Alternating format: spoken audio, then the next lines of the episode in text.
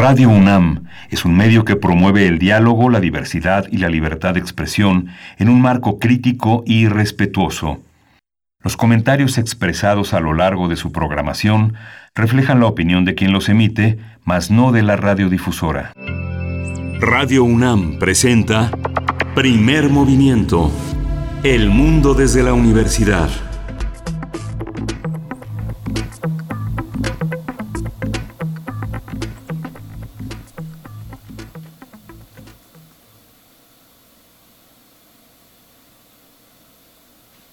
Hola, buenos días. Hoy es el primer lunes de junio. El primer lunes de junio y el fin de una jornada nacional de sana distancia en este país que amanece con un semáforo rojo. Esto es primer movimiento y estamos transmitiendo a través de Radio NAM en Adolfo Prieto 133. Mi compañera Berenice Camacho está del otro lado del micrófono. Buenos días, Berenice. Hola, ¿qué tal? Miguel Ángel Quemain, muy buenos días. Así es, con mucho gusto estar iniciando esta semana y este mes, este mes de junio cuando son las 7 con 4 minutos de la mañana y pues transmitimos a través del 96.1 de FM, del 860 de AM y también damos la bienvenida a nuestros compañeros que nos sintonizan, nuestros amigos en la Radio Universidad de Chihuahua en el 105.3, el 106.9 y el 105.7. Es un gusto estar contigo, con ustedes esta mañana. Así es que, bueno, una mañana eh, que tendrá mucha información después de un fin de semana también muy complejo para nuestro país, pero eh, en general para el mundo estaremos pues reportando distintas cuestiones. Vamos a iniciar con ciencia. Vamos a tener una conversación con la doctora Laura Palomares. Ella es investigadora en el Instituto de Biotecnología de la UNAM y hablaremos con ella acerca de la vacuna que ya está desarrollando la UNAM, nuestra universidad, contra la COVID-19, Miguel Ángel. Sí, y vamos a tener la presencia de Guillermo Teo Hernández, que continúa con esta serie sobre el genio de Bonn, la quinta sinfonía de Beethoven en el ámbito del nacionalismo alemán y el romanticismo es el tema de hoy. Vamos a conversar con él. Teo Hernández es ingeniero y está dedicado a los soportes sonoros eh, de música de concierto también en la Fonoteca Nacional. Coordina el catálogo de música justamente en esa institución. Y para nuestra nota nacional, pues ya que llegamos al momento final ya eh, de esta jornada nacional de sana distancia, pues conversaremos sobre qué significa, qué implica, qué viene hacia adelante, qué nos espera ya a partir de esta semana. Con el doctor Samuel Ponce de León tendremos esta conversación. Él es coordinador del programa universitario de investigación en salud de la UNAM y también es integrante de la Comisión para la Atención de la Emergencia del Coronavirus también en la universidad. Sí, vamos a hablar, vamos a ir al sur también a hablar de Argentina. Argentina reestructura su deuda y el especialista para entender este tema que nos importa a todos es Santiago Capraro, él es economista y es uno de los profesores e investigadores nacionales pues más importantes sobre el tema.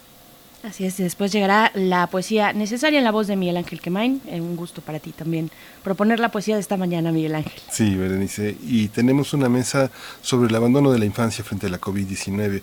Distintos reportajes, distintas visiones han ocupado la agenda nacional en torno a este tema que aparece sobre el aparador, sobre la mesa, y lo vamos a conversar con Alicia Vargas Ayala, que lo ha tocado desde varios puntos de vista y es directora del CIDES, eh, una IAP, que es el Centro Interdisciplinario para el Desarrollo Social, e integrante también del Consejo Directivo de la Red por los Derechos de la Infancia en México, la Redim, y con Juan Martín Pérez García.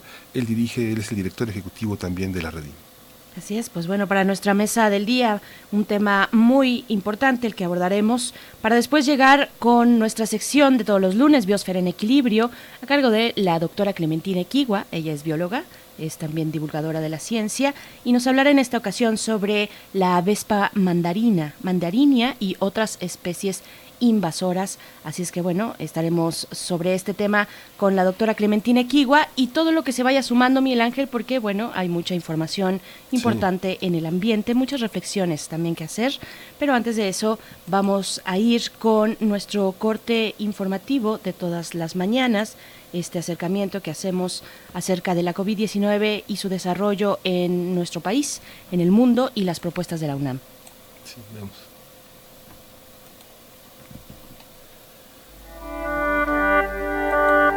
COVID-19. Ante la pandemia, sigamos informados. Radio UNAM. La Secretaría de Salud informó que el número de decesos por la enfermedad de la COVID-19 aumentó a 9.930. De acuerdo con el informe técnico ofrecido ayer por las autoridades sanitarias, los casos confirmados acumulados se incrementaron a 90.664 y el de sospechosos a 36.803. Claudia Sheinbaum, jefa de gobierno de la Ciudad de México, presentó ayer los protocolos para el regreso a la llamada nueva normalidad. Sheinbaum dijo que este será un proceso paulatino, ya que el semáforo continúa en rojo y sigue el contagio y el riesgo por el SARS-CoV-2. La jefa de gobierno anunció que para evitar la saturación de vehículos serán habilitadas en avenidas principales y ciclovías emergentes para el uso de la bicicleta. El gobierno capitalino también prevé aplicar cerca de 1.500 pruebas PCR por cada 100.000 habitantes para detectar casos de coronavirus.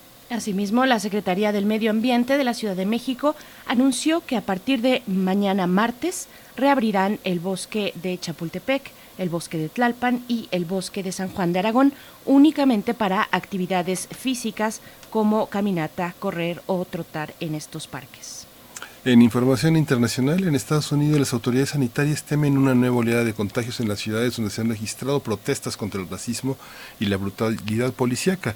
Tras la muerte del afroestadounidense George Floyd a manos de la policía de Minneapolis en Minnesota, los disturbios se extendieron, como ustedes lo pudieron ver, eh, hasta esta madrugada a otras ciudades como Atlanta, Los Ángeles o Filadelfia, donde las autoridades anunciaron toques de queda los gobiernos de países centroamericanos alcanzaron un acuerdo para desbloquear las fronteras tras las restricciones sanitarias al transporte de carga impuestas por el gobierno de Costa Rica para evitar la propagación del coronavirus. Mediante un comunicado, la Secretaría de Integración Económica Centroamericana, la CIECA por sus siglas, informó que tras ampliar discusiones se acordó un desbloqueo de las fronteras, en particular en el caso de los pueblos de los puestos fronterizos entre Nicaragua y Costa Rica, restableciendo el flujo comercial en la región.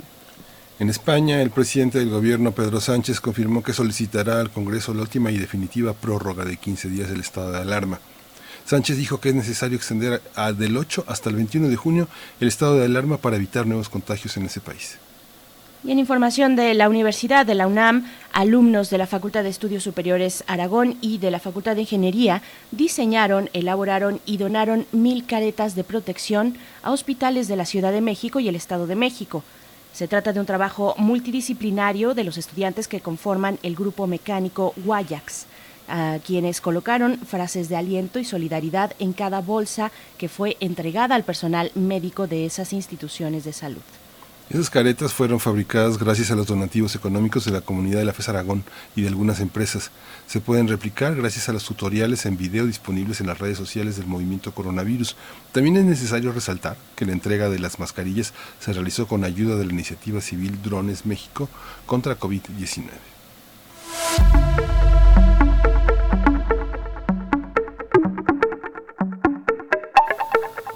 Muy bien, pues vamos a ir con música, vamos a iniciar con algo de música.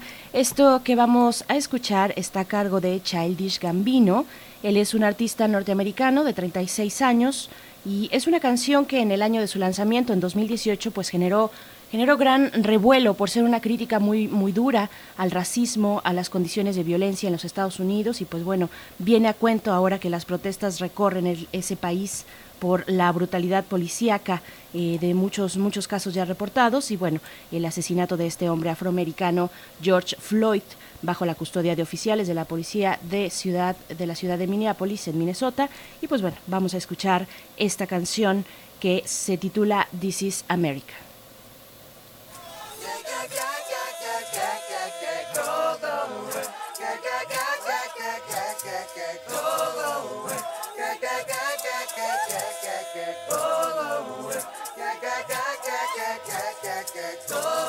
We just wanna party.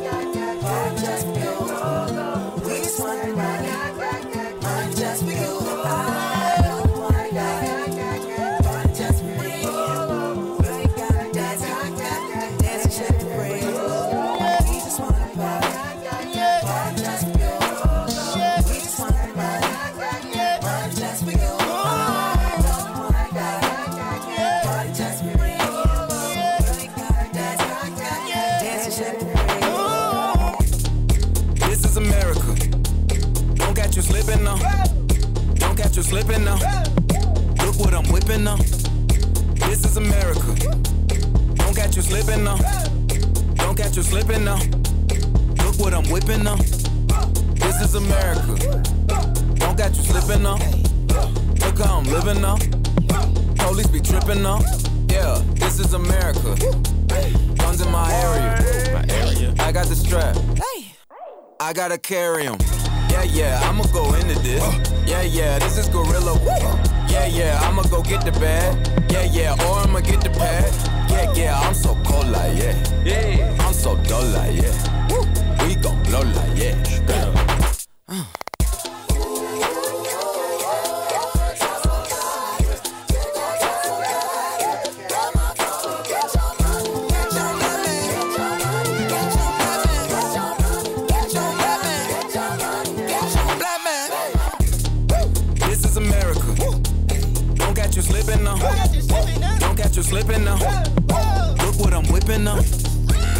Is America. Yeah, yeah. Don't catch you slipping now. Don't catch you slipping now. Look what I'm whipping now. Look how I'm kicking now. I'm so pretty. I'm on Gucci. I'm so pretty. Yeah, yeah. I'm gonna get it. Watch me move. This is Sally. That's a tool. Yeah. On my Kodak. Black. Ooh, know that.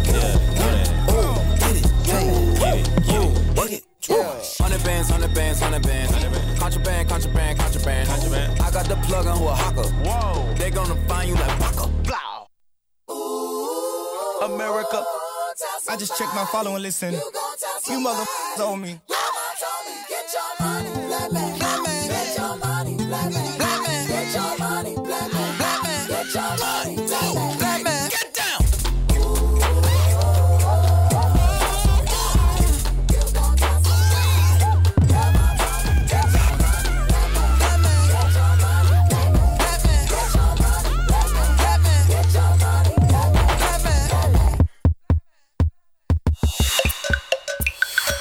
Primer movimiento. Hacemos comunidad.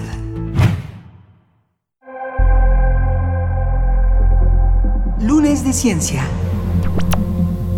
La UNAM continúa trabajando para desarrollar una vacuna contra el COVID-19, la cual ya llegó a su primera fase. Esta etapa consiste en evaluar la vacuna en animales. Por ello, nuestra casa de estudios confía que para 2021 ya se puedan realizar las primeras pruebas clínicas en humanos. La investigadora del Instituto de Biotecnología de la UNAM, Laura Alicia Palomares, advirtió que siempre existe el riesgo de que este tipo de desarrollo no alcance un resultado positivo, pero hasta ahora los puntos de control se han superado de forma correcta. Por su parte, Rosaura Ruiz, secretaria de Educación, Ciencia y Tecnología e Innovación de la Ciudad de México, puntualizó que es importante que México tenga su propia vacuna contra este virus, aun cuando otros países lleguen a tenerla antes. Por tanto, el objetivo es que México desarrolle la propia, pues aunque se invierta más tiempo, se ganaría en efectividad. El trabajo para el desarrollo de la vacuna contra el COVID-19 se realiza en colaboración con otras instituciones dedicadas a la investigación y divulgación científica y con el gobierno de la Ciudad de México. Vamos a tener una conversación sobre la vacuna que desarrolla la UNAM y la importancia de que México cuente con este tipo de respuestas ante diversas enfermedades. Hoy nos acompaña la doctora Laura Palomares, ella es investigadora en el Instituto de Biotecnología de la UNAM. Le doy los buenos días y le agradezco que esté con nosotros tan temprano esta mañana. Buenos días, doctora. Hola, ¿qué tal? Muy buenos días, Miguel Ángel. Gracias, doctora Laura Palomares. También le saluda Berenice Camacho. Pues bueno, ¿cómo, ¿cómo se ha integrado este proyecto? Sería tal vez la primera pregunta. Eh, ¿Quiénes son los, las, bueno, las instancias eh, y las investigadoras, investigadores que participan y cómo va esta, esta marcha de eh, poder lograr tener pues ya poco a poco, estamos ya en, en una etapa importante de la realización de esta vacuna contra el SARS-CoV-2?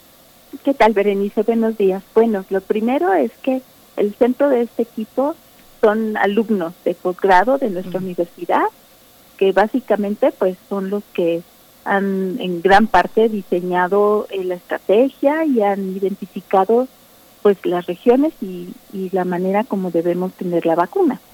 Y básicamente, eh, bueno, pues hemos iniciado eh, a partir de desarrollos que ya teníamos antes, es la razón por la que hemos podido avanzar muy rápido igual a nuestros radioescuchas les parece lento, sin embargo, sí debo decir que estos procesos pues son son largos y en este momento pues como bien decías estamos iniciando lo que es ya la experimentación en animales.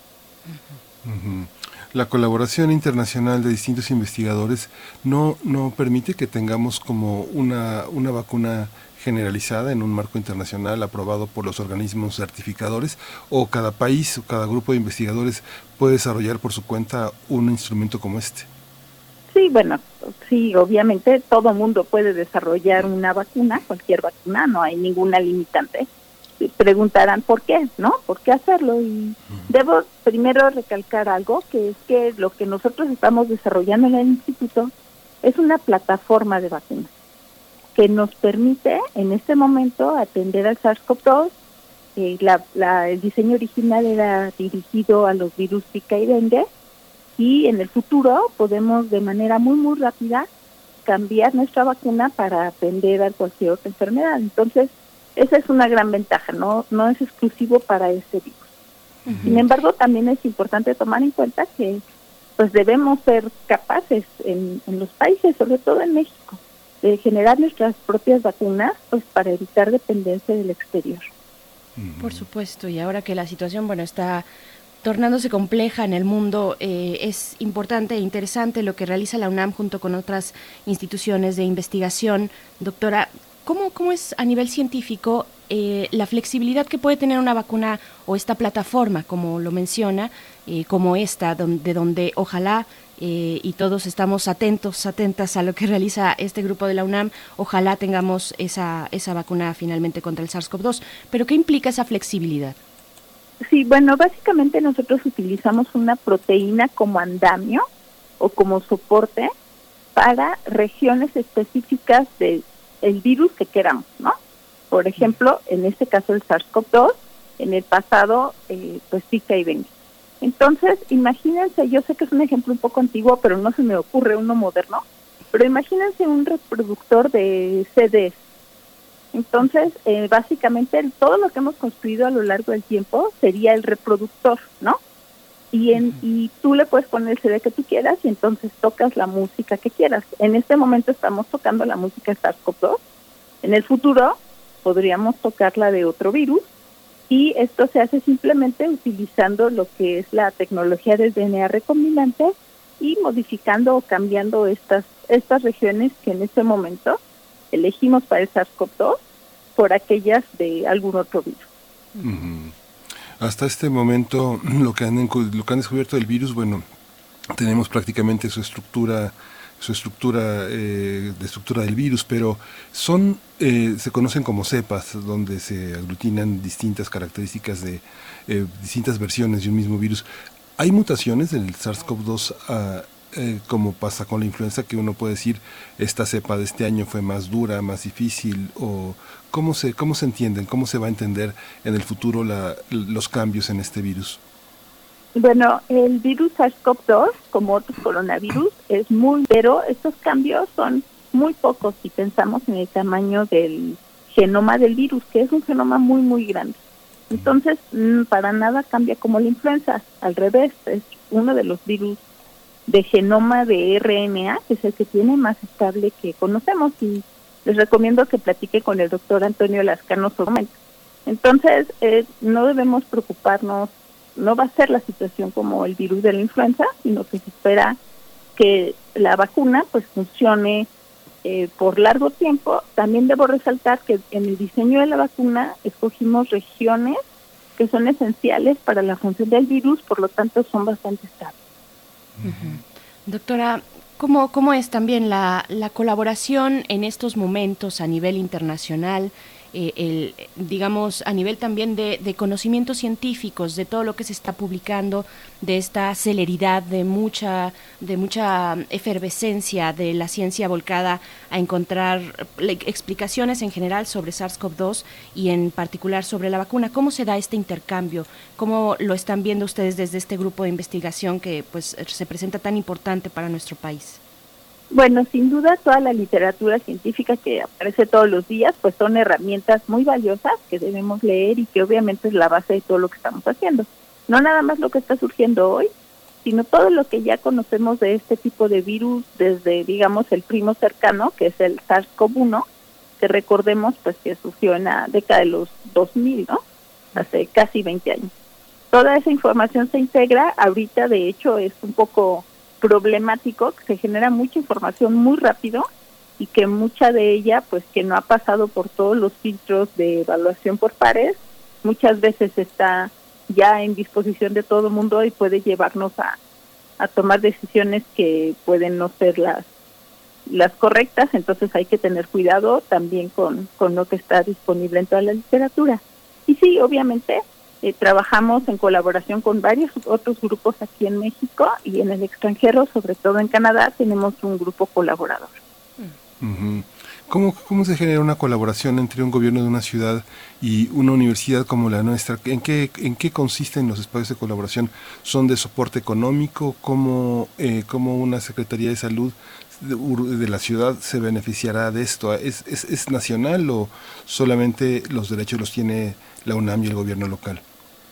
Sí, bueno, los derechos en, de cualquier cosa que se desarrolle son propiedad de nuestra universidad el apoyo de instancias financiadoras como sería el gobierno de la Ciudad de México, pues en el pasado nunca nunca ha estado supeditado a tener alguna propiedad del desarrollo que, que se haga en la en la UNAM.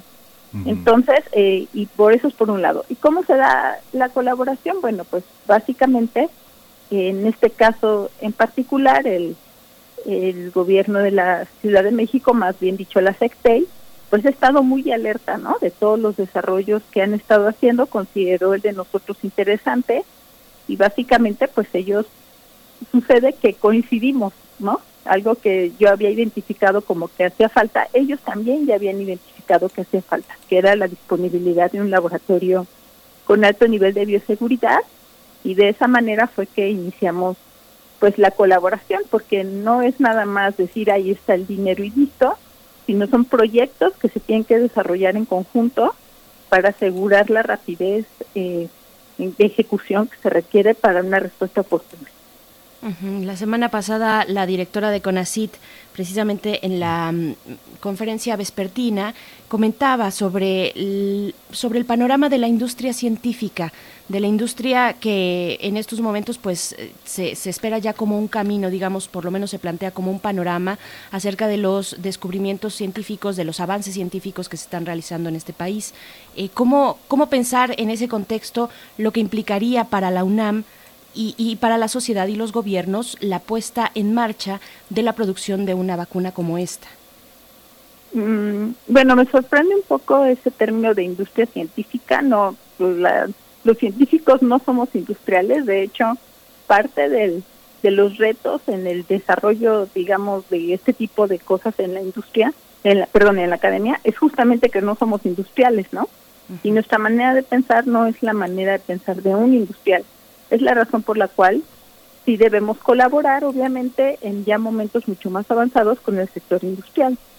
Eh, básicamente, pues, tenemos que hacerlo paso a paso. Debemos recordar que el sector privado, pues, tiene que, o sea, sobre todo en México, pues las inversiones se hacen de manera muy cuidadosa. Esa es la razón por la cual en este proyecto estamos pensando a llegar a este punto donde la vacuna que estamos desarrollando tenga una prueba de concepto en humanos y entonces sea de interés de las empresas para invertir, ¿no? Porque el riesgo ya es mucho menor. Digo, yo a lo mejor he visto muchas de las mismas características en todos los países. No se puede filtrar la información hacia una empresa comercial de una vacuna que están desarrollando científicos que no son industriales. Sí, es bueno, nosotros básicamente pues estamos en la universidad, digamos, de la nación, ¿no? Obviamente hay algunas cosas que sí podemos mantener de manera confidencial, pues finalmente, pues aquellas que puedan ser de protección de patente, por ejemplo, ¿no? Para de esa manera, pues poder proteger las tecnologías y puedan generar, eh, pues al final del día, un retorno de, de la inversión que está haciendo la universidad. Eso es importante. Ahora, vacunas hay muchísimos, muchísimas posibilidades simplemente hay muchos formatos de vacuna, podemos pensar ahorita en seis, ocho formatos distintos y básicamente pues por cada 100 candidatos, si tenemos suerte, uno va a poder pasar todas las fases y llegar al paciente.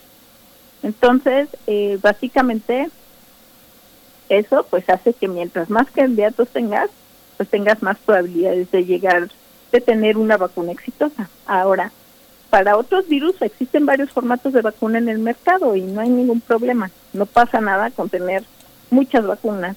Tendrán diferentes ventajas y desventajas y muy probablemente se podrán utilizar en diferentes circunstancias. Claro, estamos conversando con la doctora Laura Palomares. Ella es investigadora del Instituto de Biotecnología de la UNAM y también parte de este equipo de investigadores, investigadoras que desarrollan, que están desarrollando la, una opción de vacuna contra el SARS-CoV-2 desde la UNAM. Eh, y también preguntar, doctora, ¿qué implica, en, qué momento van de, del avance de esta vacuna? Un poco deteniéndonos eh, en, ese, en ese sentido, ya lo decíamos en la introducción, pero un poquito hacia dónde nos estamos moviendo, cuáles son esos tiempos que implican que requiere una vacuna como esta, el diseño de una vacuna, qué consideraciones también se toman en cuenta para eh, hablar de la población mexicana con sus características, si es que eso eh, interviene en el diseño de una vacuna como esta. Sí, Berenice, estamos, como dicen, me dijo un colega de manera muy sabia, en el principio del principio. Yo sé que tal vez es un poco eh, de nuevo desesperante para los que nos escuchan porque la vacuna urge para hoy, pero este es un proceso lento y que requiere tiempo. Necesariamente, por ejemplo, es importante saber cuánto tiempo vamos a estar protegidos por la vacuna. Y no podemos saber si no ha pasado el tiempo, ¿no? Entonces, eh, básicamente, como, como mencionaba, eh, las fases, digamos, que, que tiene la vacuna, y también mencionaste muy bien en la introducción que son como escalones, en donde para poder subir al siguiente escalón tenemos que aprobar una serie de requisitos que nosotros establecimos desde el inicio. Y si nuestra plataforma falla, pues entonces tendremos que regresar y ver cuál fue el problema y resolverlo. O incluso pues podría abandonarse en caso de que consideremos que los resultados no son los adecuados. Entonces, eh, digamos, estamos iniciando las primeras fases de experimentación en animales sigue la siguiente fase de experimentación en animal que va a ser haciendo reto, en donde lo que hacemos es que vacunamos animales y después los exponemos al virus de manera controlada y vemos si los protegimos de la enfermedad o no. Y una vez que hayamos pasado eso, pues ya podríamos pasar al humano. Pero todo eso tiene que ir acompañado por el desarrollo del proceso para la fabricación de una vacuna. Hay muchas otras preguntas qué dosis vamos a usar, con qué frecuencia, si vamos a poner algún adyuvante o no, qué tan estable va a ser, etcétera. El proceso es un proceso muy complicado.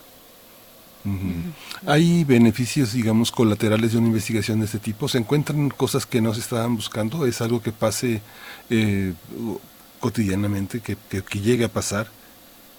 Sí, claro, definitivamente podemos descubrir eh, cosas en el camino que obviamente pues resultarán en incrementar el conocimiento sobre este virus y lo que estamos haciendo, eso sin duda va a suceder, pero hay otros beneficios colaterales muy importantes, como son la, la formación de personal altamente capacitado en la producción y desarrollo de vacunas, que considero que es algo en lo que México debe retomar el liderazgo que tenía en el pasado. claro. Eh, un liderazgo que ahora, que ahora nos llama también y también dentro de la universidad pues se se torna importante eh, salir como eh, con este gran equipo y grandes equipos de investigación, no solamente en el sentido de la vacuna, sino de muchas otras necesidades que suplir dentro de la sociedad y, y, pues está ahí la UNAM ha estado desde el primer momento acompañando durante este momento complicado de pandemia. Eh, ¿Por qué es importante, doctora, que México pueda fabricar y desarrollar sus propias vacunas en términos generales, no solamente con el SARS-CoV-2, pero tomando como ejemplo, por supuesto, lo que nos tiene pues a muchas personas eh, en el privilegio de estar encerrados en nuestras casas? Sí, bueno, simplemente tomar en cuenta que desde 2017 hasta la fecha ha habido falta de algunas vacunas del cuadro básico no, no se puede ni siquiera comprar en ningún país del mundo porque no hay suficiente vacuna. Una, un ejemplo es la triple viral que incluye la vacuna contra el sarampión. Y hemos escuchado de brotes de sarampión que han estado sucediendo en el país. Si en México no somos capaces de fabricar esta vacuna y dependemos de que nos la venda del exterior, pues no la vamos a tener, que es lo que ha sucedido. Y también hay que pensar en este caso en particular, los países que lleguen y tengan una vacuna, pues en quién van a pensar primero para dedicarla, pues en su población, ¿no? Y si sobran dosis, pues entonces esas llegarán a México, si es que hay disponibilidad. Entonces, esa es una razón muy importante para tener en el país la capacidad de producir nuestras propias vacunas, poder responder hacia eh, este tipo de enfermedades de manera independiente y oportuna para los mexicanos. Pero hay otras ventajas también. Simplemente, pues, tener el conocimiento de cómo se produce una vacuna, qué es una vacuna, qué la hace segura, nos permite también evaluar desarrollos que puedan llegar desde el exterior y asegurarnos de que las vacunas y los productos que están en México son de la calidad adecuada para los mexicanos. Y finalmente, simplemente recordar que este tipo de productos, los productos biotecnológicos en general, son de muy alto valor agregado y generan su producción en el país, genera riqueza en montos importantes que me parece que es necesario que en México ya empecemos a hacer una un país que está produciendo cosas de alta tecnología con alto impacto y generando riqueza para que pues empiecen a cerrarse círculos virtuosos y nuestra población pues pueda avanzar a mejores niveles de vida. Mucha gente eh, eh, piensa que eh, cuando paga algo, lo que paga es mejor que lo que recibe como parte del, del sistema público de salud. En el caso de las vacunas, ¿Hay mejores vacunas que otras? ¿Son mejores las que se pagan que las que se reciben del sistema de salud? No, en general todas las vacunas siguen un proceso muy, muy riguroso de evaluación para garantizar su seguridad y su eficacia. Entonces, mm, difícilmente va a haber una mejor vacuna que otra si hay vacunas que están indicadas para cierto grupo en la población, ¿no? Por ejemplo, las vacunas de influenza de alta dosis, que son para adultos mayores, pues que tienen sistemas inmunes eh, que ya no se desempeñan de la mejor manera. Sin embargo, no es que sean mejores, simplemente tienen una indicación diferente. Doctora Laura Palomares, también para para fuera de nuestro país a nivel internacional, eh, ¿quiénes son quiénes son los países, los eh, tal vez los laboratorios que están en este en ese momento pues empleando todos sus esfuerzos para poder tener también una vacuna contra el SARS-CoV-2 eh, dónde están esos avances y más o menos cómo están los tiempos que ustedes como especialistas están considerando en, en general en otros ejemplos del mundo que, se pudiese tener pues ya buenas noticias en que cuándo va a llegar ese momento de empezar a tener buenas noticias sobre un diseño de vacuna que sea que esté ya mm, listo y aprobado para, para funcionar? Sí, bueno, lo primero que hay que tomar en cuenta para responder tu pregunta es lo que ya sabemos del tiempo que requiere el desarrollo de una vacuna. También hay que tomar en cuenta que ya había experiencia en el desarrollo de vacunas del SARS-CoV-1, ¿no? Y esa información es crucial para el diseño que se está haciendo en este momento. Obviamente está China, que fue de los primeros que inició eh, la evaluación en pacientes de vacuna, vacuna dos vacunas, digamos, una tradicional y una mucho más moderna, y ellos pues han reportado un avance muy importante.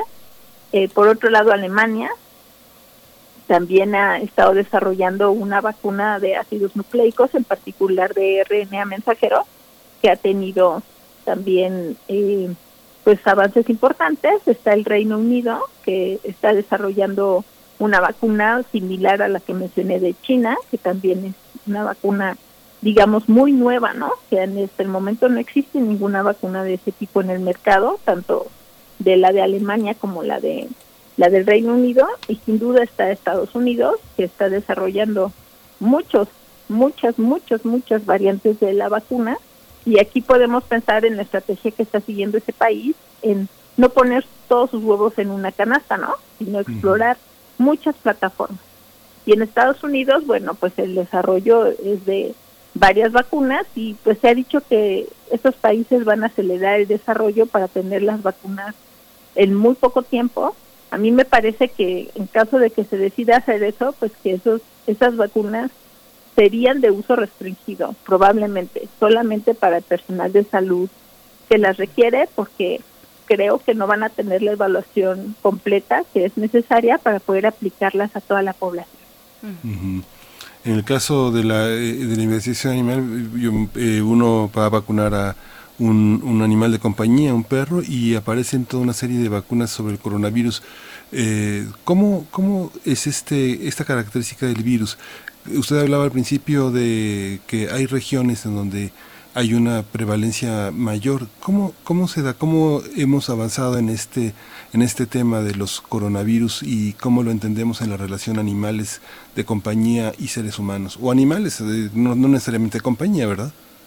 Sí, bueno, los coronavirus pues infectan animales, infecta, incluyendo animales de compañía, animales en general. Y hay vacunas contra coronavirus para uso veterinario que se utilizan eh, rutinariamente. De hecho, los coronavirus están con nosotros. Los coronavirus que yo llamo estacionales eh, causan resfriado común y mm. hemos convivido con ellos ya por mucho tiempo. Entonces, eh, pensamos que el coronavirus es algo nuevo que está sucediendo ahora, pero la realidad es que siempre han convivido con nosotros. La diferencia de este virus en particular es que el humano no lo había visto antes y al no haberlo visto, al no conocerlo, no teníamos nosotros la respuesta inmune necesaria para contender con él. Esa es la razón por la cual estamos adentro de esta pandemia. Entonces, vacunas contra coronavirus en animales, pues existen ya. Y obviamente es parte del conocimiento que también aprovechamos pues para poder hacer el diseño de vacunas para humanos. Esos conocimientos que se aprovechan y precisamente yo quería eh, dirigir un poco mi pregunta hacia ese sentido. ¿Cómo, ¿Cómo se da la decisión de un grupo de científicos como ustedes para optar por un método de desarrollo eh, frente a otros, descartar otros e irse por uno. ¿Cuáles son las decisiones que se toman para decir, bueno, este es el método en el caso de la eh, esta proteína que nos decía como andamio, ¿no? Que, que, están efectuando en este laboratorio de la UNAM? ¿Cuáles son las decisiones que se toman a nivel científico para decir, nos vamos por acá y no por estos otros caminos? Sí, bueno, cuando iniciamos nosotros el desarrollo de esta plataforma hace casi cuatro años, eh, la decisión fue, veamos cuáles son las vacunas que ya están en el mercado. ¿Y por qué pensamos esto? Pues porque mientras más complejidad introduzcas a tu desarrollo, y cuando digo complejidad quiero a cosas nuevas que no conocemos todavía cómo se va a desempeñar en una gran cantidad de la población, eh, el irse por algo que ya existe y que ya tenemos mucho conocimiento acelera o permite que la eh, posibilidad de éxito sea mayor. Esa es la razón por la cual nosotros decidimos irnos por una, una vacuna basada en proteína, que es este andamio que mencionamos. Estas vacunas basadas en proteína pues están en el mercado, obviamente no esta en particular, pero vacunas similares desde 1900, desde los 80. La vacuna de hepatitis B, que espero que ustedes y todos nuestros radioescuchas ya se hayan aplicado, es una vacuna similar. Entonces ya sabemos que son vacunas muy, muy seguras para los humanos y consideramos en ese momento que ese era el mejor camino de poder desarrollar una vacuna muy rápidamente. Obviamente, en este tiempo, pues dada la, necesidad urgente de tener vacunas, se ha ido por otros esquemas, como son las vacunas de ácidos nucleicos o las vacunas que yo llamo vectorizadas, que mm. utilizan otro virus diferente, pero activo, para poder entregar lo que sería eh, pues los antígenos, que son finalmente los que producen la inmunidad y la protección del SARS-CoV-2. Estos esquemas, que creo que tienen muchísimas ventajas, nunca han sido aprobados para el uso en humanos. Y efectos secundarios que podemos evaluar en, o sea que muy probablemente, ya que la probabilidad de que suceda es muy bajita, en una prueba clínica con una población limitada podemos no verlos. Pero cuando ya estamos eh, vacunando millones de personas, pueden aparecer este tipo de efectos y esto pues va a requerir una efectos secundarios, una eh, farmacovigilancia muy muy cuidadosa. Queremos evitar esto. Bien, pues eh, doctora, estaremos con toda nuestra atención volcada y por supuesto también con la paciencia que se requiere para un desarrollo científico como este, como el de la vacuna contra el SARS-CoV-2 que se está desarrollando por parte de la universidad. Le agradecemos mucho y pues estaremos más adelante, por supuesto, si nos lo permite, pues asistiendo de nuevo a una conversación para dar seguimiento a, cómo va el ritmo de esta investigación. Así es que muchas gracias, doctora Laura Palomares. Muchas gracias, Berenice. Muchas gracias, Miguel Ángel. Muchas gracias. Pues vamos a ir con música, vamos a escuchar la canción que abre un álbum que apareció en 1969, un poco combatiendo esa oscuridad en la que habían sometido la aparición de los Beatles al rock. Se llama Rambling de Aretha Franklin.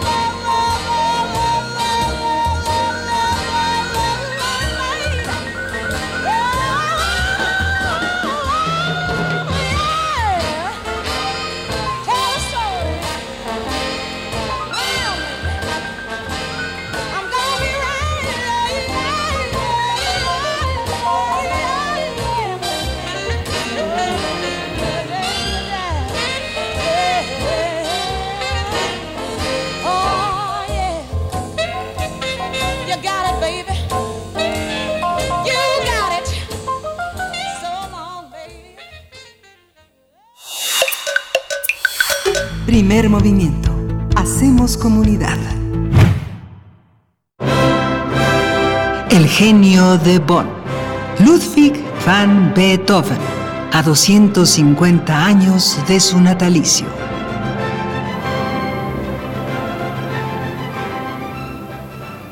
Pues ya estamos aquí de vuelta.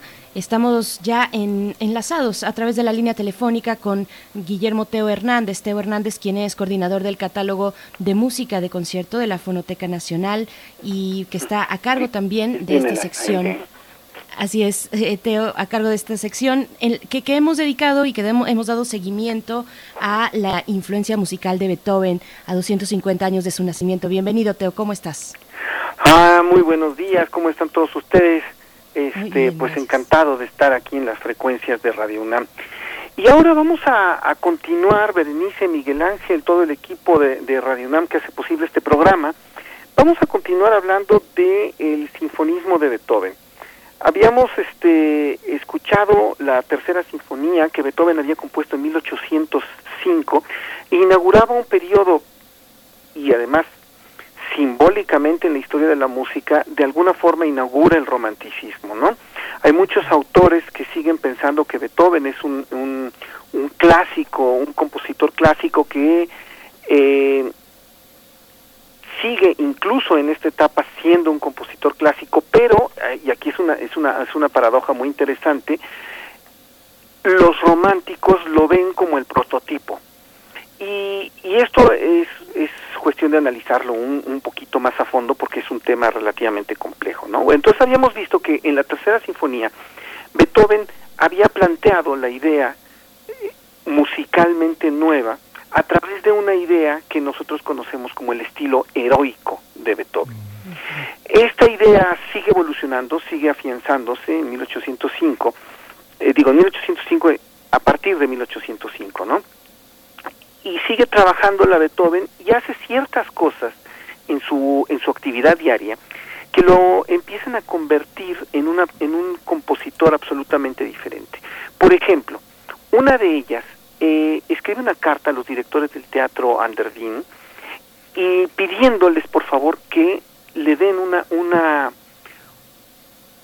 una digamos una, una dieta mensual un, un sueldo para que él pueda dedicarse a componer y en la carta que les escribe les dice es que el compositor debe vivir para el arte esto es fundamental porque es una idea que es relativamente nueva, no, no es nueva, es novísima. La anteriormente se buscaba un mecenas, se buscaba, lo, hemos comentado, es la iglesia, es la, los, la nobleza. Aquí trata de que ya algo más parecido a lo que nosotros entendemos por el Estado sea el responsable de subvencionar a un artista que además no va a vivir para eh, digamos, cumplir los, los deseos de, de un personaje, de un mecenas, sino a vivir para el arte. ¿Esto qué quiere decir? Que ya estamos pensando en un público diferente, en un público abierto. Esto sería quizá uno de los principales eh, cambios así, digamos, trascendentales que se dan en la, en la figura de Beethoven. Ahora, ¿cuáles son las diferencias que, que existen, además de esta que es, que es enorme. Bueno, por un lado, eh, mientras el ideal clásico era, era Dios y era la razón, ahora Beethoven empieza a centrar sus obras en el hombre y esta razón que a final de cuentas reafirmaba el, el carácter del orden que estaba establecido, ahora a través de la pasión, a través de lo sublime, a través del drama, puede no, no necesariamente hacerlo así. Dicho de otra forma, está subvirtiendo por lo menos algunas, algunas partes de este, de este, de este régimen. Y esto es lógico. Si después eh, Beethoven era, era una persona que pensaba y que estaba muy cercano a algunos ideales de la Revolución Francesa. Y esto hay que apuntarlo, algunos ideales. ¿Por qué?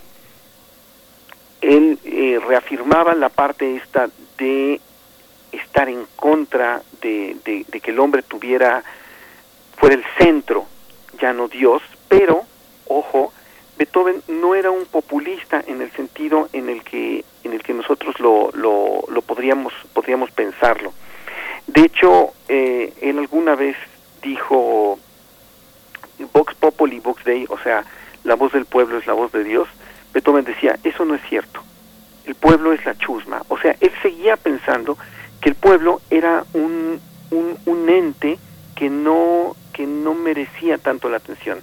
Lo que merecía eran las personas que de alguna forma iban a estar, iban a ser las personas que trascendieran a través del espíritu.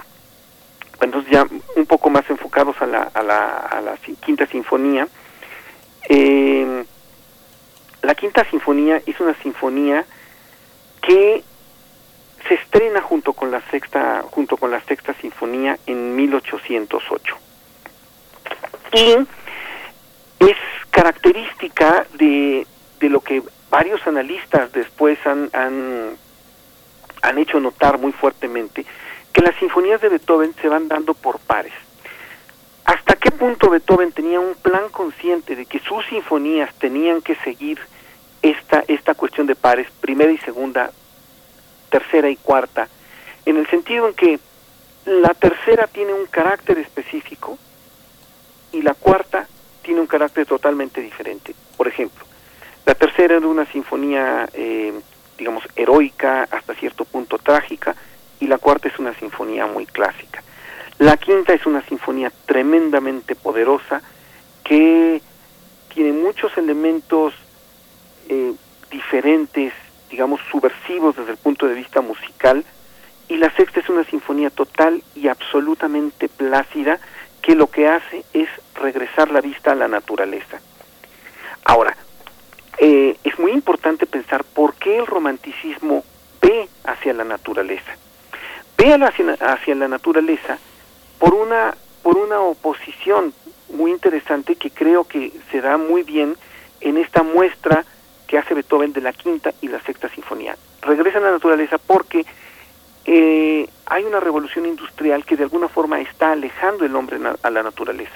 Entonces esta dicotomía de estarse alejando hace que uno de alguna forma vuelva sus ojos hacia hacia la naturaleza, hacia esta hacia esta parte que de alguna forma estamos olvidando y eso está muy bien plasmado en la obra de Beethoven, con sobre todo la quinta y la la quinta sinfonía y después la sexta. Ahora también, ¿qué hace Beethoven? El individuo que busca una identidad y busca sus raíces. Esto es un tema que da para muchísimo y me gustaría tratarlo más en extenso, pero no sé si ahorita pudiéramos oír un fragmento de la Quinta Sinfonía pensando justamente en estos en estos elementos eh, ya ya trágicos y fuertes que tiene esta sinfonía. vamos a escucharlo. Sí, vamos a escuchar.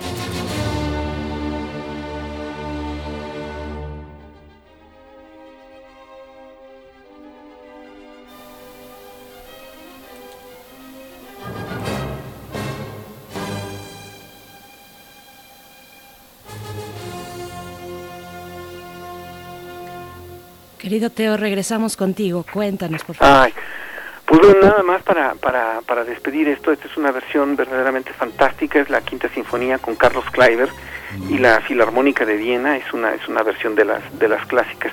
Y nada más me, gustaría apuntar rapidísimamente que cuando nosotros pensamos en el nacionalismo, pensamos normalmente en el nacionalismo a la mexicana. Esto es, pensamos en la búsqueda de las raíces folclóricas y, y cómo éstas nos van a dar identidad. Beethoven no necesita esto. Beethoven es el compositor eh, nacionalista por excelencia, sobre el cual todo este conglomerado de lo que podríamos llamar este conjunto de estados que hablan que hablan alemán se identifican a través a través de la música de Beethoven y se entrevistan eh, a través de lo que podríamos llamar la vanguardia, ¿no? En cierta forma. Esto es, se identifican a través de pensar en el arte que es lo que los va a unir, pero el arte sublime que es el que ellos tienen. O sea, dicho de otra forma, ellos no tienen que buscar sus raíces folclóricas porque la música, ese tipo de música, es su música. Y esto es muy importante y es muy diferente de lo que se da en, otro, en, en otros países, ¿no? La música alemana clásica es la música nacional. Y alrededor de ello, de esto, se da el nacionalismo alemán. Eh, entonces este es, este es un tema muy importante que creo que debemos de, de, regresar en algún, en algún momento, justamente reflexionando sobre el papel de las sinfonías de Beethoven, principalmente las sinfonías, en el contexto de la cultura alemana de esa época. Qué maravilla.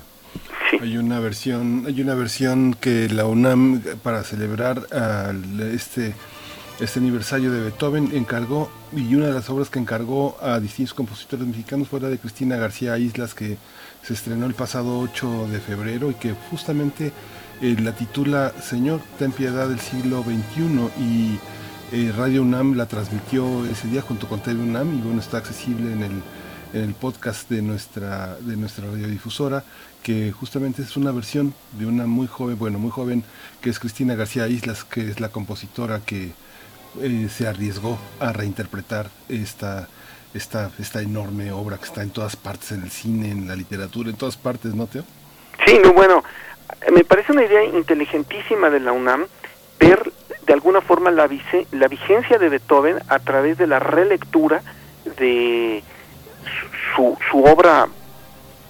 Es que es difícil decir la más importante, pero sí en cierta forma es la más significativa. O sea, el corpus sinfónico de Beethoven es el corpus que de alguna forma da, da razón de ser a, a esta estos cambios en la música, ¿no? Entonces revisitar eso a 250 años del nacimiento de Beethoven me parece una, una forma muy elegante y muy interesante de reabordar un tema y de volver a darle vigencia. Pues querido Teo, te, te, te, agradecemos mucho. Sigamos este hilo tan interesante que nos planteas esta mañana, cuando la música empieza a tener, la música clásica, empieza a tener este alcance popular como para que pueda ser financiada por los estados. Estamos hablando de una sinfonía que se estrenó seis décadas antes de la unificación alemana, por ejemplo. Hay todo un contexto muy interesante del nacionalismo alemán aquí. Se nos acaba el tiempo y es una lástima, pero seguimos contigo la próxima semana, Teo. Muchas gracias. Sí, nos vemos muy pronto y gracias por este espacio para la Fonoteca Nacional. Como siempre, un abrazo a todos ustedes. Gracias, Teo. Un abrazo a ti, a todos nuestros compañeros de la Fonoteca. Miguel Ángel, nos despedimos de la Radio Universidad de Chihuahua y nos vamos al corte.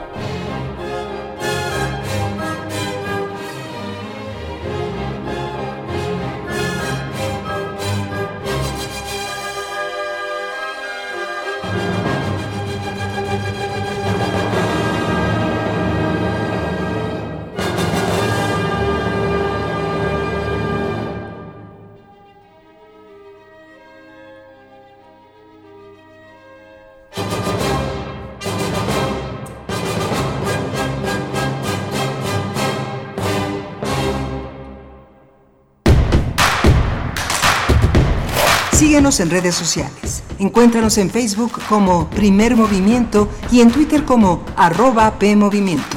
Hagamos comunidad.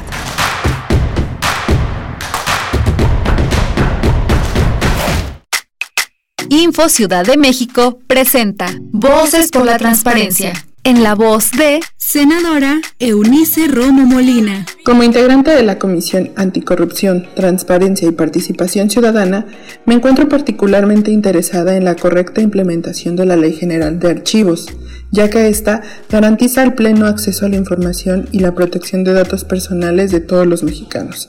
Esta ley sienta las bases para acceder a la verdad y a la memoria como un derecho y con ello garantizar una verdadera democracia participativa.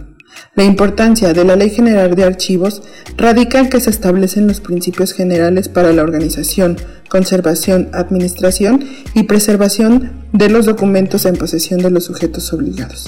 Entonces, órganos garantes y poder legislativo, tenemos en nuestra tarea permitir a todos los mexicanos acceder a una verdadera rendición de cuentas y acceso a la información.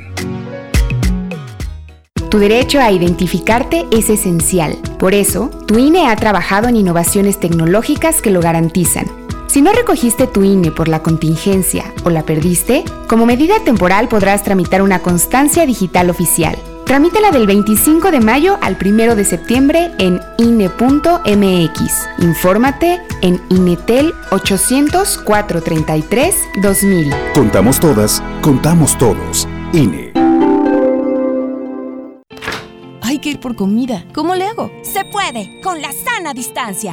Es importante que solo una persona salga por comida o medicinas, siempre a metro y medio de los demás. Al dar una vuelta con tu bebé o tu mascota, hazlo solo alrededor de tu cuadra, con sana distancia al caminar o saludar. Recuerda, solo abren negocios indispensables con cupo máximo de personas. Pero si no debes hacer algo urgente o indispensable, por favor quédate en casa. Gobierno de México.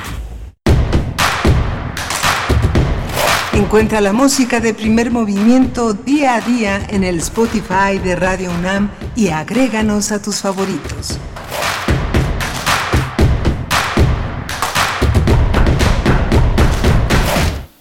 Hola, buenos días. Estamos eh, en primer movimiento. Son las 8 de la mañana con 4 minutos.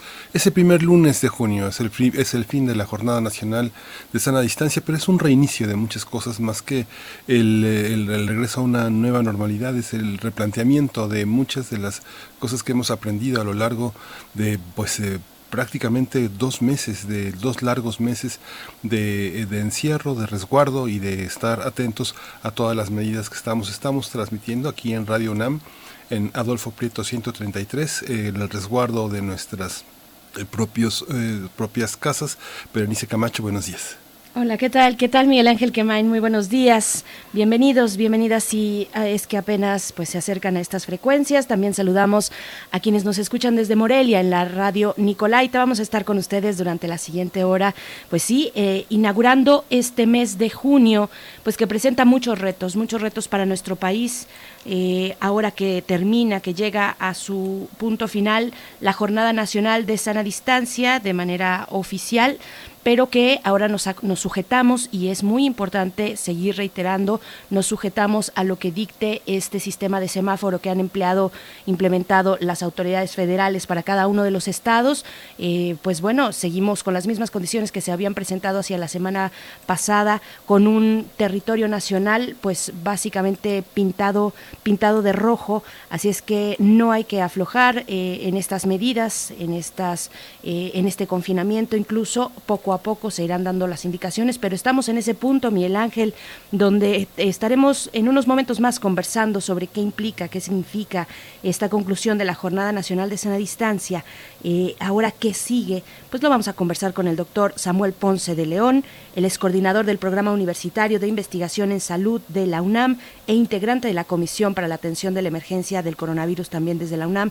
Así es que, bueno, mucho que conversar, que reflexionar hay que tener mucha atención, estar eh, preparados, listos para estos nuevos panoramas que se empiezan a, pintar en nuestro país, Miguel Ángel. Sí, ha sido muy interesante ver cómo esta, este, no es una palabra hueca, la Universidad de la Nación, la UNAM, ha estado eh, de una manera eh, muy importante acompañando todo este proceso tan doloroso de la pandemia que ha tenido una repercusión pues enorme en todo el planeta y que Justamente el trabajo de científicos, el valor de la ciencia es lo que distingue a una casa de estudios como esta, que produce conocimiento, que tiene investigadores que no conocen las fronteras, porque el mundo es el terreno en el que muchos de nuestros investigadores se han formado y han formado a otros muchos de otras naciones que pues han venido y hemos estado también en ellas trabajando pues porque este planeta sea mejor, que sea menos peligroso y que podamos protegerlo también de nosotros mismos. ¿no?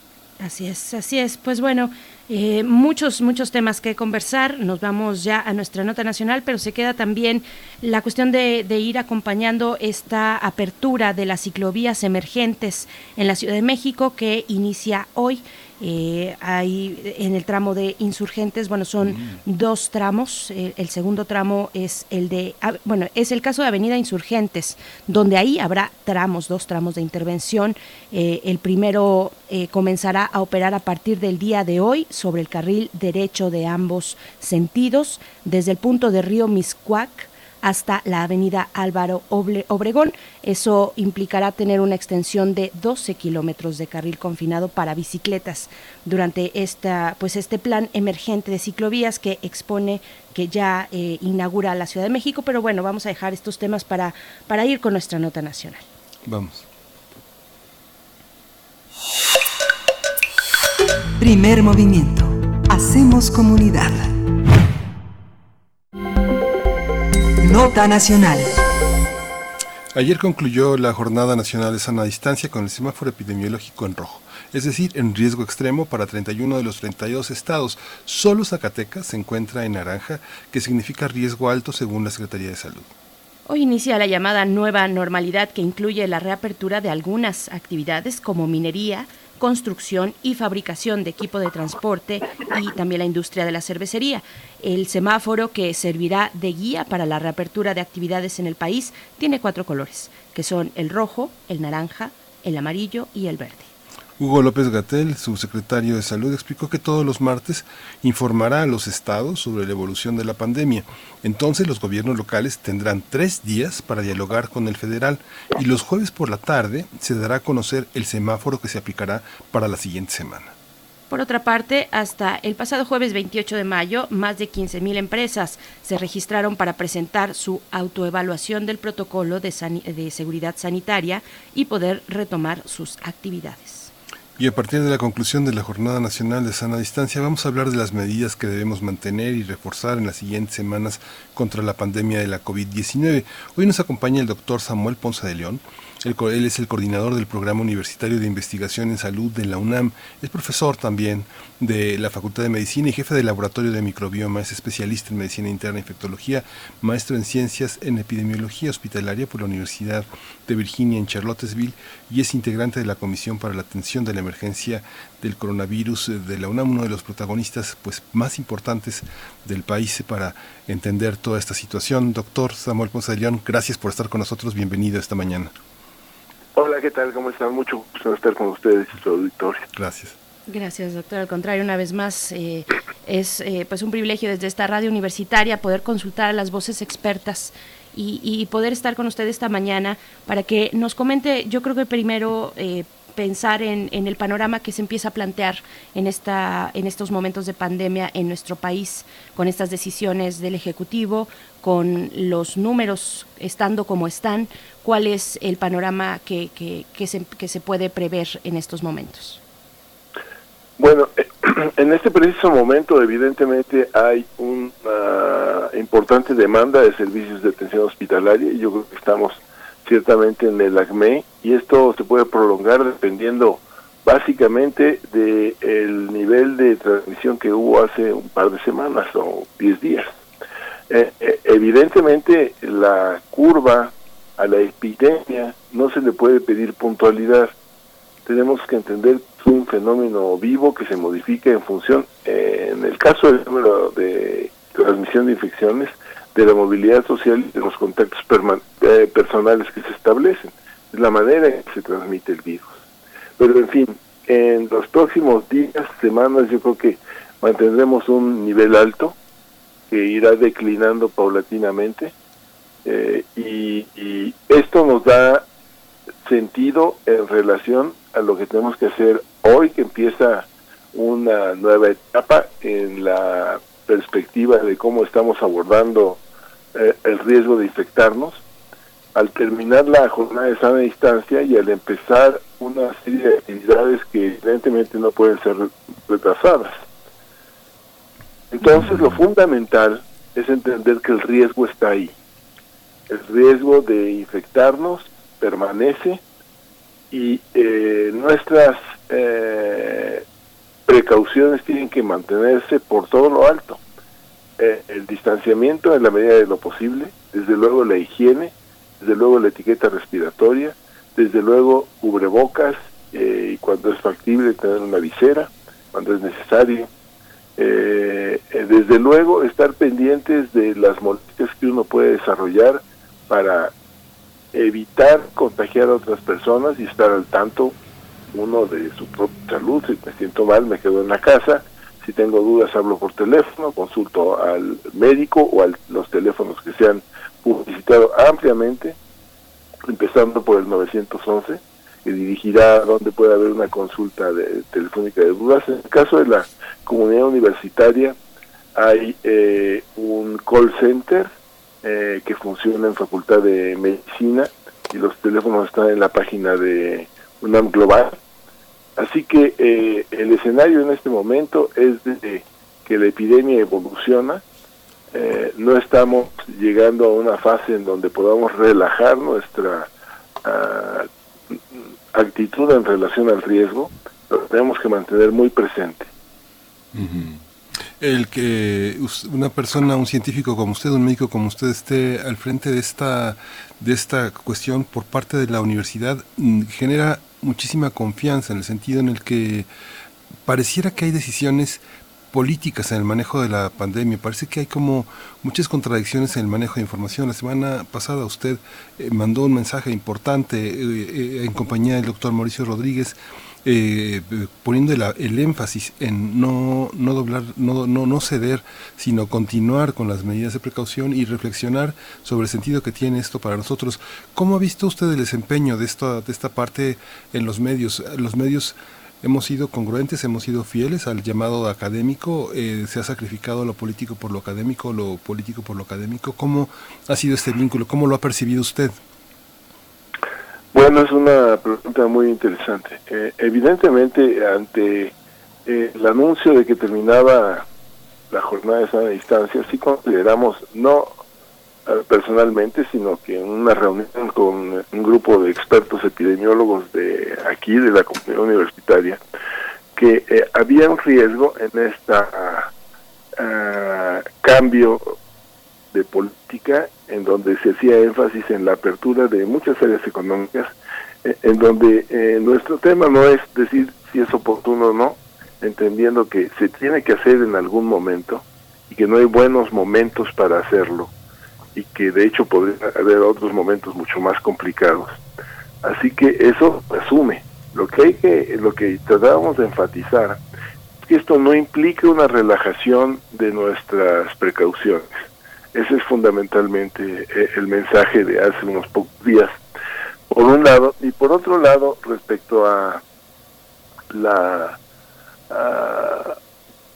situación de este ahorita me perdí este de los medios. Este eh, claramente todo se contamina por ideología.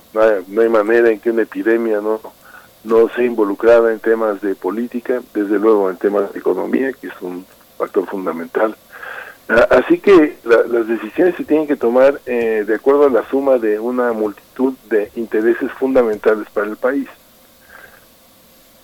Los medios juegan un papel muy importante y creo que ha habido una grandísima confusión en donde se critican eh, cosas que pueden ser eh, irrelevantes, se pone énfasis en donde no hay un tema Ah, de profundidad, en lugar de estar enfatizando algunas situaciones que tienen que ser eh, consideradas. Se discute, por poner un ejemplo, si el doctor Gatel, eh, ¿quién postuló al doctor Gatel a este grupo de expertos de, de la Organización Mundial de la Salud?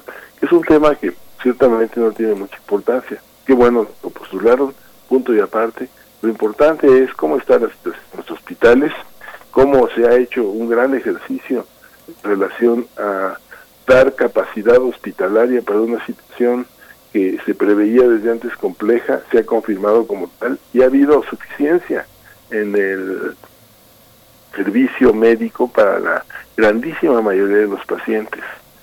Eh, ha habido servicio para los pacientes que han requerido terapia intensiva. Las capacidades de terapia intensiva del país se multiplicaron muy efectivamente, eh, por un lado. Y por otro lado, se ha mantenido un mensaje muy congruente y muy permanente que ha tenido que ser, es criticado continuamente, indudablemente que bueno que se critique, pero hay otras cosas en donde podríamos poner atención y no en algunos detalles que son ciertamente irrelevantes. Y el problema no es que se comenten cosas irrelevantes, sino que en el abordaje de una epidemia, la comunicación es central y tiene que haber mensajes claros, contundentes y que para que la gente pueda entender y entonces tomar acciones al respecto. Pero si cada decisión se eh, contradice en los medios, hay un mensaje confuso para la población. Eh, yo creo que eh, esto debería entenderse claramente, es una responsabilidad social y en este momento epidemiológica, desde luego, ¿no? Doctor, doctor, ¿qué preocupa? ¿Qué le preocupa a un grupo de expertos como los que abanderan esta Comisión Universitaria para la Atención de la Emergencia del Coronavirus? ¿Qué preocupa ante esta nueva etapa que implicará para la población la nueva normalidad? Vaya, porque previamente estando confinados, pues estamos finalmente en un lugar medianamente seguro que son nuestros hogares pero ahora eventualmente y poco a poco estaremos expuestos ya eh, en, un, en un ámbito público con un fenómeno que está vivo, que se sigue moviendo y en muchos países existe el temor del rebrote. Ya hay algunas notas al respecto, por ejemplo, para el caso de España. ¿Qué, qué es lo que preocupa y cómo tendríamos que empezar a pensar en esta nueva normalidad ahora fuera de nuestros hogares cuando esto sea, cuando el, el semáforo se presente ya en los colores evolutivos con camino hacia el verde? ¿Cómo, cómo pensarlo? Pues eh, lo que preocupa primero es desde luego la intensificación de la transmisión. Esto es lo que tienen en mente todos los países una vez que relajan las medidas de confinamiento. Es lo que nos preocupa aquí en el país, desde luego a todo el mundo. Y la situación es que el mensaje tiene que ser mantengan sus precauciones, hay que regresar a trabajar, hay que mantener las precauciones. Es una eh, realidad a la que uno no, no, no se puede eh, escapar. Este, fundamentalmente, eh, riesgo de que recurra la infección, pues depende de la circulación y yo diría que eh, es algo que hay que ir midiendo. Será casi irremediable que, como estamos viendo del panorama internacional, todos los países tengan que ir ajustando el retorno de las actividades lo estamos viendo en Japón, lo estamos viendo en Corea del Sur, lo estamos viendo en Alemania, lo estamos viendo en España. Eh, se reanudan actividades, relajan algunas actividades y se incrementa el número de, casos nuevamente. Y este va a ser un, el termómetro es la demanda de atención médica. No puede haber otra manera de vigilarlo y, y es la manera ciertamente más efectiva. Entonces, eh, va a haber que ajustarnos a una realidad en donde podríamos ir del el semáforo en amarillo al anaranjado, al rojo, volver al amarillo eh, o al verde y volver a ajustarnos. Es una cuestión en donde no podemos decir ya salimos como no, es entrar a otra realidad, es eh, estar viviendo en medio de un fenómeno que, como señalaban, está vivo, depende de la interacción entre el virus y nosotros, depende de cómo nos comportamos socialmente y cómo nos cuidamos personalmente. Y la preocupación es esa, básicamente, la demanda hospitalaria que no se vaya a ver rebasada en algún momento. Entonces, es una vigilancia que tiene que mantener mientras se van aumentando las actividades una población potencialmente educadora como es la de las universidades, no solo la nuestra, sino las universidades del país, eh, ¿cómo, eh, considerar cómo construir una normalidad distinta, una manera de vincularse eh, grupalmente, colectivamente, en una población que está empezando a vivir. Uno piensa, no sé, las escuelas, eh, las escuelas preparatorias que están eh, previas a la licenciatura, que están en, que tienen, dependen de muchas universidades que tienen la posibilidad de construir eh, cotidianidades a partir de una concepción general de la universidad. ¿Cómo entender esto? ¿Cómo, cómo elaborar una nueva colectividad, una nueva cotidianidad entre grupos estudiantiles que empiezan a hacer deporte, que empiezan a amarse, que empiezan a escuchar música juntos, que empiezan a viajar juntos? ¿Cómo construirlo, doctor? Pues básicamente con comunicación, con mensajes claros, tratando de dejar eh, bien el mensaje de el riesgo de transmisión, pero simultáneamente eh, también eh, una responsabilidad social que se tiene que aprender si no se ha hecho, que se tiene que profundizar en el sentido de que nosotros somos responsables de nosotros mismos, pero somos también responsables de los otros eh, así como los otros eh, deben responsabilizarse de mí.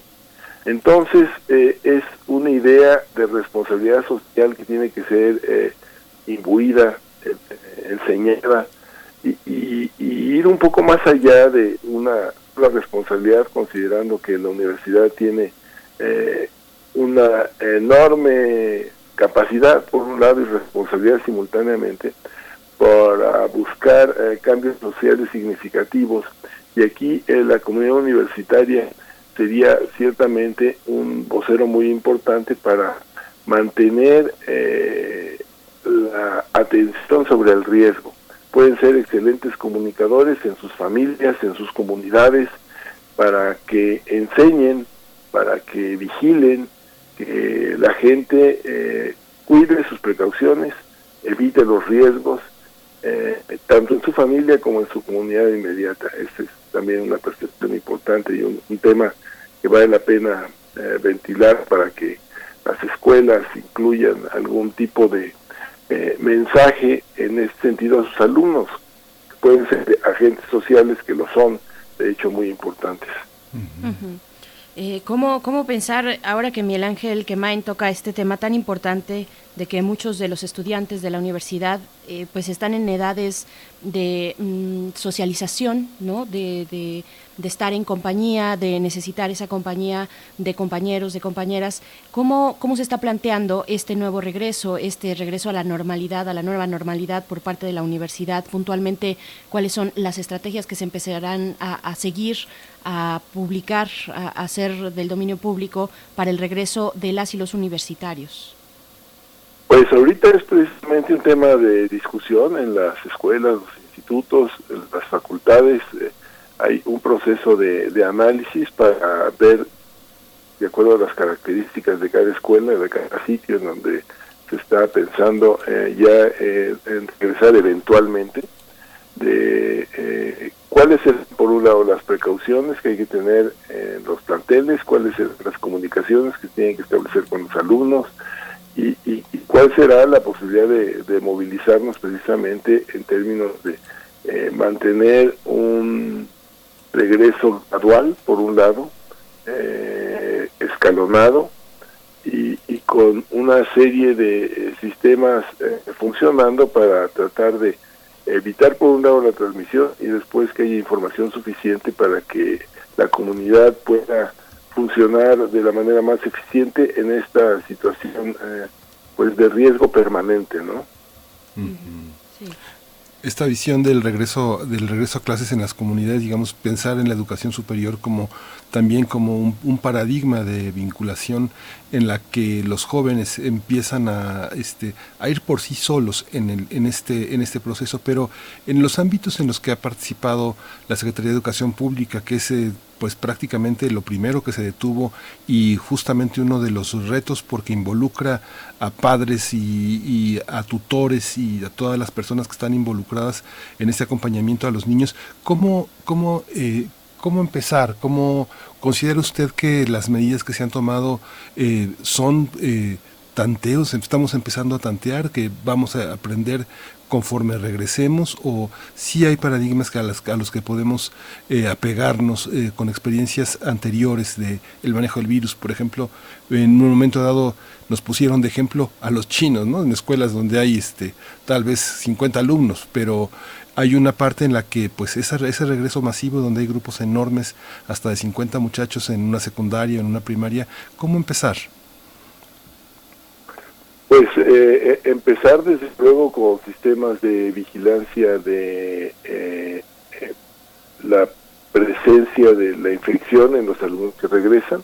Uno de los temas es esta situación en términos de que hay muchas personas que se infectan y no desarrollan síntomas y sin embargo son capaces de transmitir la infección.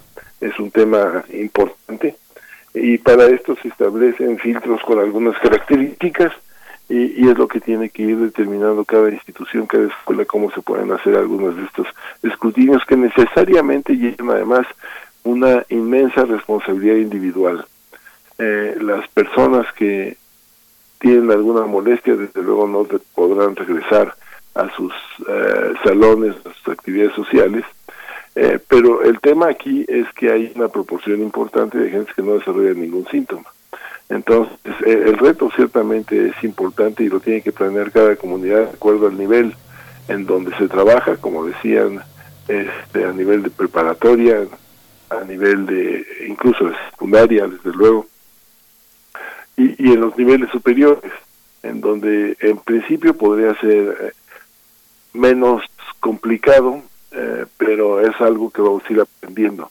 Ciertamente el tema es diferente a lo que hemos vivido, es una experiencia inédita, eh, así que vamos a tener que ir bordando sobre la marcha, ir construyendo sobre lo, que va ocurriendo, desde luego con la experiencia que estamos viendo en otros países, que tenemos que aprender de ella necesariamente eh, en relación a los retornos de varias escuelas. Todo el mundo está tratando de establecer programas cuidadosos, es lo, está haciendo aquí en la universidad y, tenemos que destacar fundamentalmente que hay un trabajo por parte del Estado, un trabajo por parte de, la autoridad eh, en la universidad, las autoridades académicas, administrativas, y hay un trabajo también por parte de los propios estudiantes, la propia comunidad universitaria que tiene que también estar pensando cuál será su responsabilidad una vez que regresen a las a las actividades habituales. Claro, por supuesto, en este eh, en, en, este ámbito comparativo con otros países, pues es complicado, se antoja complicado poder eh, ponernos, eh, por supuesto, sí, a revisar las experiencias de países que ya están en una etapa más avanzada. pienso por ejemplo, en el caso de países, de algunos países nórdicos que están abriendo a espacios, eh, están disponiendo sus clases en, en, espacios abiertos, pero eso es complicado pues por las diferencias demográficas que existen en países como esos frente a un país como México con, con una gran población estudiantil. Eh, eso me parece que es complicado, pero yo le preguntaría, además de, ese comentario, pues, eh, ¿cómo, ¿cómo se está proyectando la comisión para la atención de la emergencia del coronavirus en la UNAM? ¿Cuáles son las áreas que se están empezando a requerir? Eh, ¿Cómo se está conformando esta, esta comisión, no solamente con expertos de salud como usted, sino con una gran variedad de necesidades que se tienen que cubrir desde esta comisión, doctor? Pues desde la comisión realmente lo que aspiramos es poder señalar las actividades que en esta perspectiva de ser un grupo heterogéneo de personajes con experiencia, apuntar cuáles son los temas fundamentales.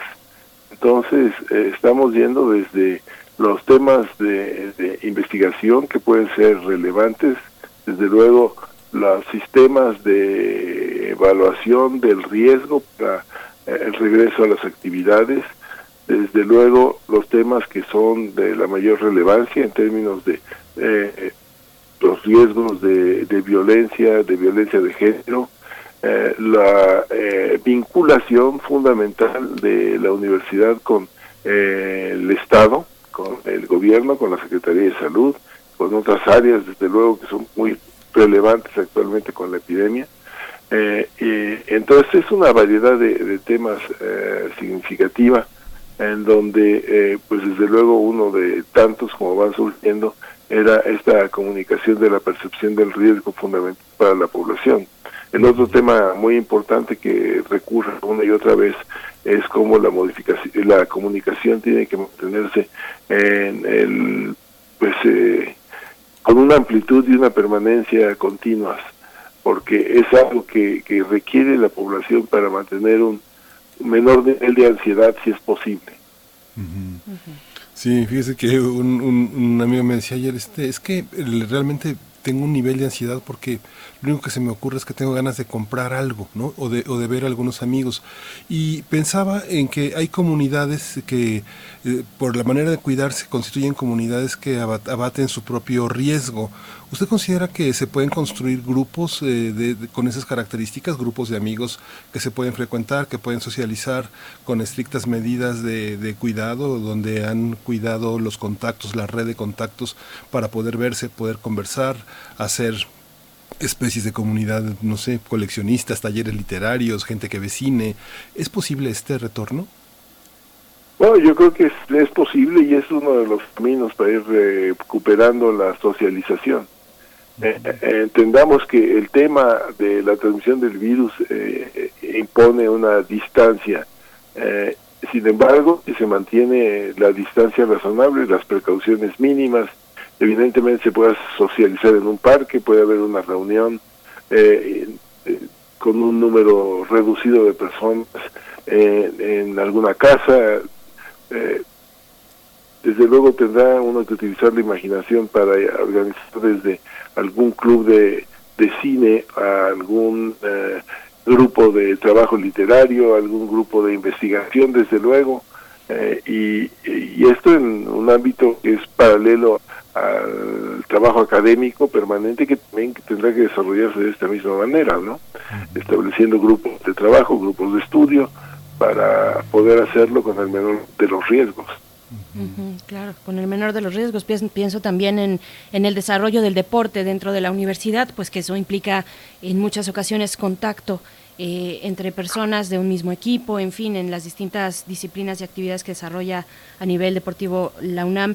Pero ya para despedirnos, doctor, yo le preguntaría, pues, ¿cuál es el mensaje? El mensaje para la comunidad universitaria frente a este nuevo panorama, a esta conclusión de la Jornada Nacional de Sana Distancia que hay que empezar a pensar como universitarios, porque finalmente el imaginar, el prever las situaciones nos da la posibilidad de ir encontrando propias estrategias también, y no solamente propias, sino colectivas. Empezar a eh, comunicarse en ese sentido con compañeros, con compañeras de la escuela, con profesores, profesoras. Eh, ¿Cuál es el mensaje de, para, para la comunidad universitaria en estos momentos? Pues el mensaje para la comunidad es que hay que afrontar esta nueva situación con optimismo, con tranquilidad, tratando de ver objetivamente eh, cómo se configura el riesgo, qué es el riesgo, qué es el riesgo para mí, para mi familia, para mis compañeros, para mi trabajo en general, y tratar de llevar una eh, actitud, una conducta que me permita mantener el riesgo en el mínimo efectivo posible. Eh, entender también simultáneamente que pues tenemos que reencontrar la vida y reanudar las actividades, no hay más remedio que hacer esto, eh, porque eh, tenemos que en muchas ocasiones en la vida asumir riesgos con pleno conocimiento de ellos. Creo que ahí está la información, es amplia cuáles son las actitudes que pueden mantenerse para evitar complicaciones. Entonces, en función de eso, hay que volver a salir a enfrentar la, la vida cotidianamente en todos los niveles. Eh, habrá que evitar fundamentalmente dejarnos llevar un poco por alguna complacencia, decir esto ya pasó o el riesgo para mí es mínimo y eh, ciertamente hay un grado importante de responsabilidad en algunas celebraciones que empiezan a verse en diversos países del mundo. Eh, entonces es algo que tendremos que evitar y, tendremos que entender que la comunicación eh, es fundamental y que eh, la comunidad universitaria es en esencia un, la comunicación entre el conocimiento, la ciencia, la reflexión con la sociedad. somos todos los universitarios agentes que tenemos que funcionar para que la sociedad comprenda mejor estos fenómenos que se presentan de manera terrible. Eh, es una experiencia ciertamente tremenda lo que estamos viviendo y, como universitarios pues tenemos que asumir esta responsabilidad de, de, llevar a la sociedad lo mejor del conocimiento para que se pueda enfrentar eh, con menos consecuencias. Sí. Así es. Pues doctor Samuel Ponce de León, coordinador del Programa Universitario de Investigación en Salud de la UNAM y también integrante de la Comisión para la Atención de la Emergencia del Coronavirus de la UNAM, le agradecemos mucho y pues estaremos volviendo con usted evidentemente y con todo el equipo de especialistas de nuestra universidad sobre este tema. Muchísimas gracias y muy buen día. Al contrario, muchísimas gracias a ustedes. Un gusto. Saludos a todo el público. Gracias, doctor. Gracias. Gracias. Pues bueno, nos vamos a ir con música, pero antes recomendarles que se acerquen a la Gaceta de la UNAM, gaceta.unam.mx, para ir dando pues este seguimiento. Tienen un micrositio especial, eh, desde ahí se pueden enlazar si entran a la Gaceta eh, y queda cuenta de todo lo que se está publicando en torno no solamente a la investigación, sino a este tipo de temas de difusión, de ir acompañándonos para imaginar el futuro que nos espera en esta nueva normalidad dentro y fuera de la universidad. Y pues bueno, vamos con música. Esto es un día común. Ojalá podamos tener un día común próximamente, pero se antoja complicado. Miguel Ángel está a cargo de Soda Stereo. Vamos a escuchar.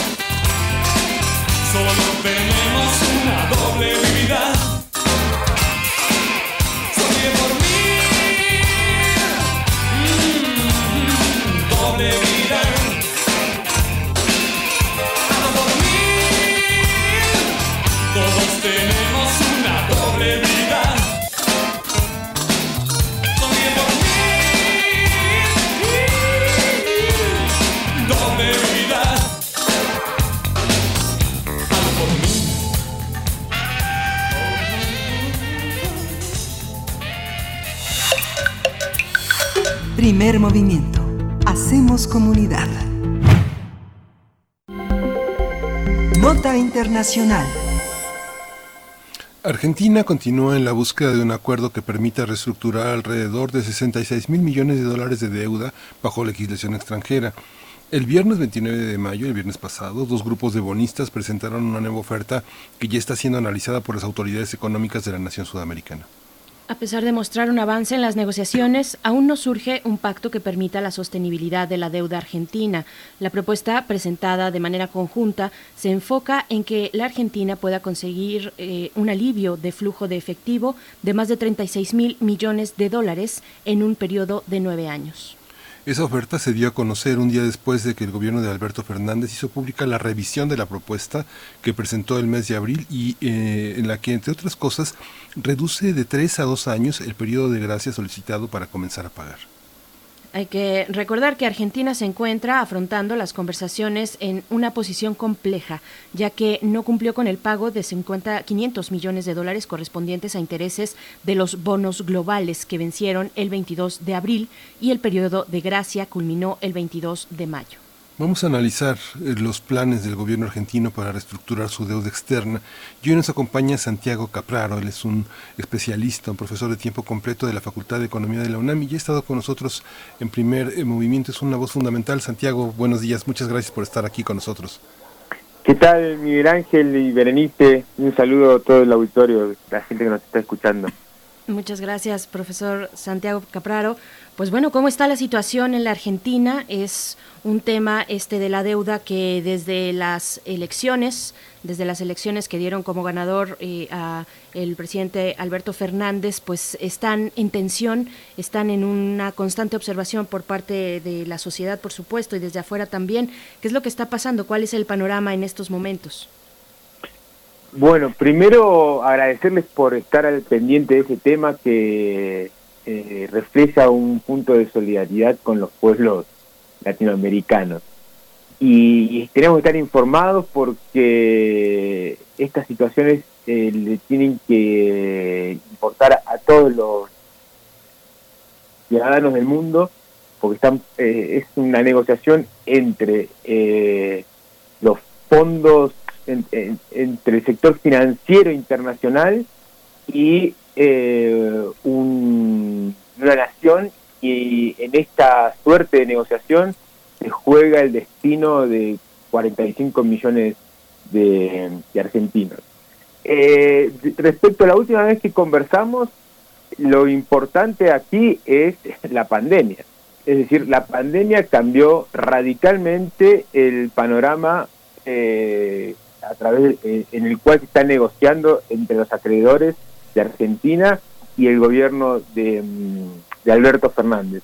Una cuestión algo técnica, pero que es muy importante eh, tener en cuenta, es que a nivel internacional la pandemia lo que generó fue una caída muy fuerte en las tasas de interés eh, internacionales y esto eh, lo que generó fue que el valor de los bonos eh, argentinos en el mercado se acerque cada vez más a la oferta que le está haciendo el gobierno argentino a eh, los acreedores externos. Es decir, la primera oferta que había dado el gobierno argentino había sido una, una oferta em, de máxima de máximo beneficio para el gobierno de Argentina, es decir, había ofrecido por cada dólar em, de valor nominal de, la deuda 30 reconocer 30 centavos de esos de ese dólar y eh, eso estaba muy alejado de lo que valían esos bonos en el eh, en el mercado estaban em, eh, bueno que estaban por encima de, ese, de ese valor. En la nueva oferta, ¿sí? en la cual están negociando esta, esta semana, tanto el gobierno de Argentina como eh, los acreedores externos que ya entraron en un, en un diálogo y acercaron esas ofertas, que, se está llegando a un acuerdo de reconocer 50 centavos por eh, dólar de valor eh, nominal de esa deuda y ese valor además es muy parecido a lo que están cotizando hoy los bonos de, Argentina en el, en el mercado. Entonces, el mercado le está dando un valor y las negociaciones entre acreedores y el gobierno, el gobierno de Argentina le está dando un valor eh, similar y por lo tanto uno podría inferir que durante esta semana eh, se, va a llegar a un acuerdo entre, eh, o se, va, se van a alcanzar una visión común de lo que debería ser un acuerdo que cuya letra fina, cuyos detalles se em, alcanzarían en las próximas eh, semanas, pero lo interesante es que se ve un, panorama en el cual eh, este problema estaría saldado. Esta manera de negociar la deuda es una, es una manera en la que eh, nuevamente esta negociación del presidente Fernández implica una dosis de racionalidad que justamente pone contra la pared a acreedores que piensan de una manera pues feroz el tema de la, de la deuda y que Argentina en ese sentido ha presentado un argumento internacional que pone pues el límite de la sostenibilidad de lo que se puede pagar y de unas deudas pero que verdaderamente veíamos en el caso de México en el pasado decían que hay que empeñar el país no hay que hay que dar un, hay que pagar con pedazos de país como pasó con nuestras con muchos de los recursos naturales que, que, que tenemos y que pues dejaron de tenerse en, en, los 90, ¿no? E, exactamente. Buena, muy buena reflexión, Miguel Ángel. Fíjate que para en el caso de Argentina es exactamente igual que en México en los años 80 y 90, y ya no hay pedazo de país para vender. Entonces, aquí eh, la, la negociación es diferente, porque en los 90 tú tenías pedazos de país para vender y de esa forma salir adelante pero Argentina ya agotó esa posibilidad, ya vendió absolutamente todas las empresas que tenía y además también es interesante que eh, vender los pocos activos que todavía tiene el gobierno de Argentina en esta circunstancia, en medio de la crisis económica mundial que desató el COVID-19, estarías vendiendo tus activos a un valor muy bajo en relación a lo que eh, valdrían eh, o lo que valdrían antes de la, de la pandemia, lo que podrían valer eh, en el futuro. Entonces tampoco te, te conviene. Y la, la cuestión aquí que, están planteando tanto tú como Berenice es eh, que la, la, en la prensa internacional se está dando como que Argentina estaría poniendo a los acreedores en una situación de encontrar un acuerdo de racionalidad. Ah, desde mi punto de vista, eh, lo que se está haciendo es tratar de ver cuál es el mínimo que, tiene que pagar Argentina en el corto plazo para rezar, literalmente, ¿no? Para aquellos que, crean en Dios, pero los demás, eh, esperar que el destino le guarde a Argentina un futuro en el cual pueda eh, conseguir los dólares necesarios como para pagar em, la deuda esta en el futuro. Es decir, lo que se está lo que está lo que se está negociando es que Argentina en el, en el corto plazo, como bien explicaban ustedes, que le den dos o tres años de gracia y en el cuarto año pagar lo mínimo para después de ahí empezar a aumentar los pagos que se van a hacer año con año. Y, y entonces el, lo que se está consiguiendo son años para eh, generar un proyecto eh, de país en el cual se puedan conseguir los dólares necesarios para pagar esta deuda. Donde yo veo que el gobierno no está planteando eh, de la forma más transparente es cómo vamos, cómo Argentina va a lograr conseguir esos dólares. Claro, uno, el gobierno me podría decir, oye, pero eso es muy difícil de, explicar. Bueno, eh, la tarea que tienen no, no, es fácil y lo tendrían que hacer. Es decir, esto no es una cuestión de los acreedores solamente explicarles cómo se va a generar ese proyecto de país, sino también de los de los, de los ciudadanos argentinos. Es decir, eh, hay que explicar cómo se va a, a generar ese país, ese proyecto de país.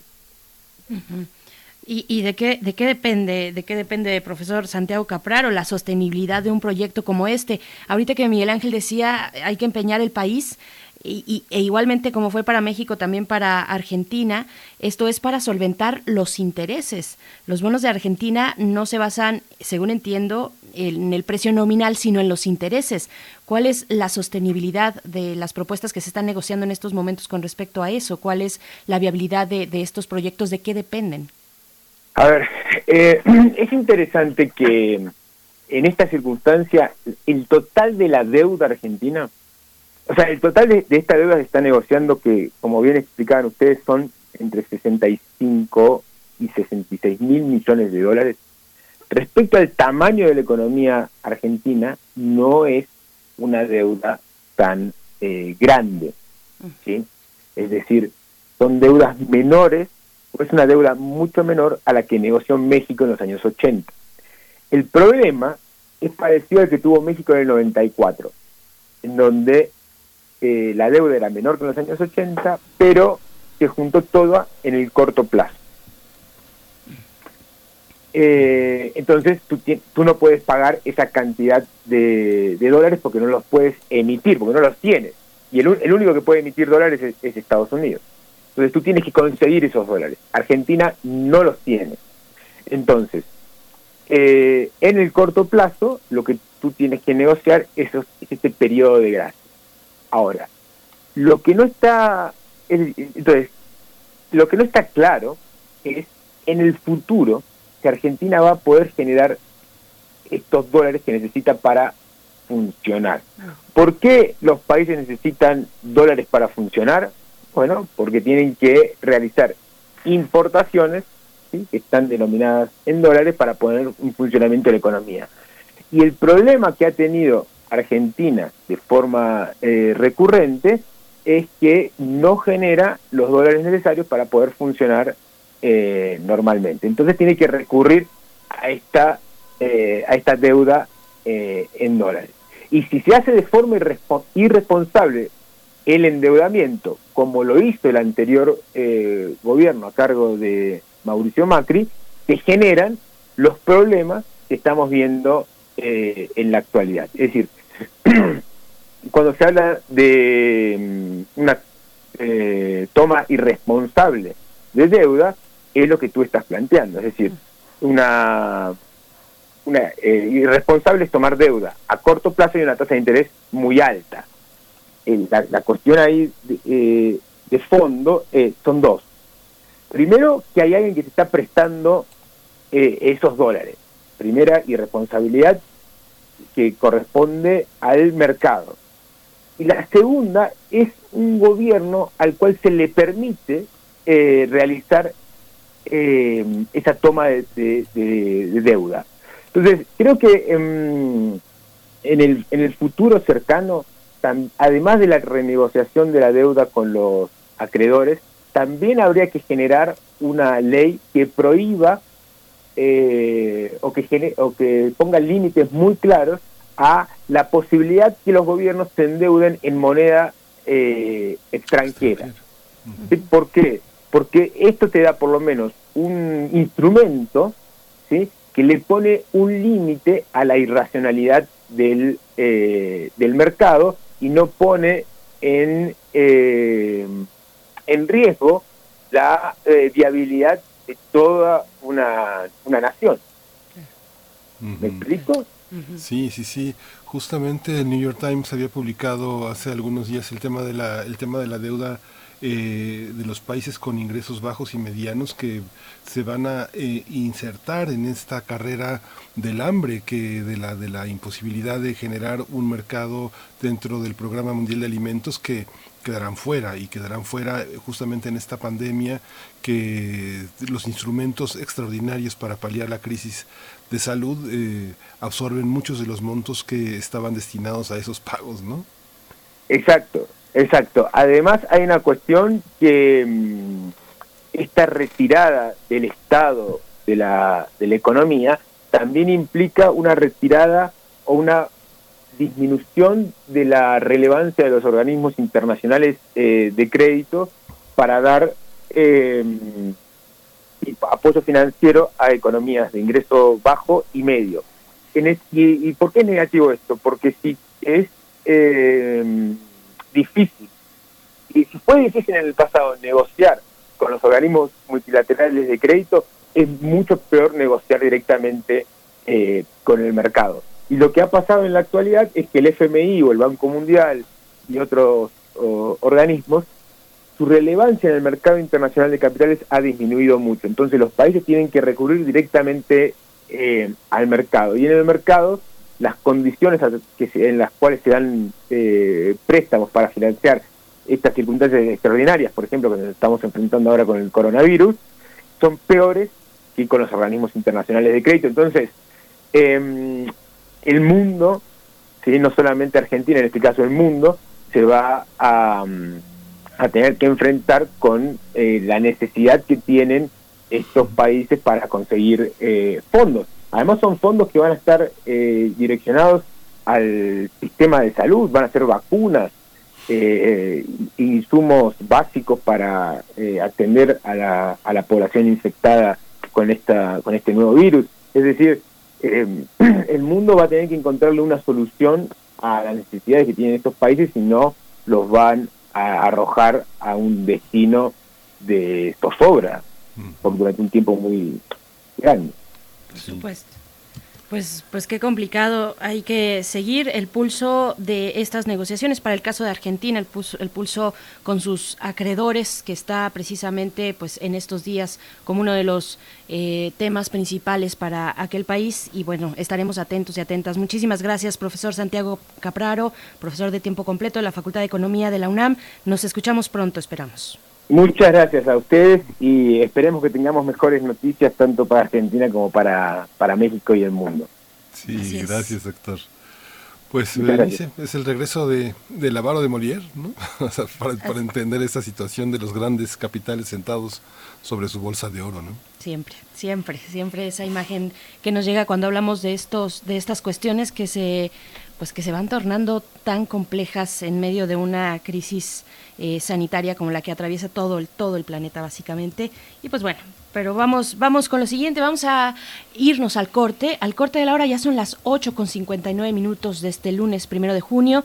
Nos despedimos de la radio Nicolaita. Nos encontramos con ustedes, si así nos lo permiten, el día de mañana a partir de las 8. Y seguimos aquí en el 96.1 de FM, en el 860 de AM también. Y pues vamos al corte. Después llegará la poesía necesaria y la mesa del día. Gracias. Encuentra la música de primer movimiento día a día en el Spotify de Radio UNAM y agréganos a tus favoritos.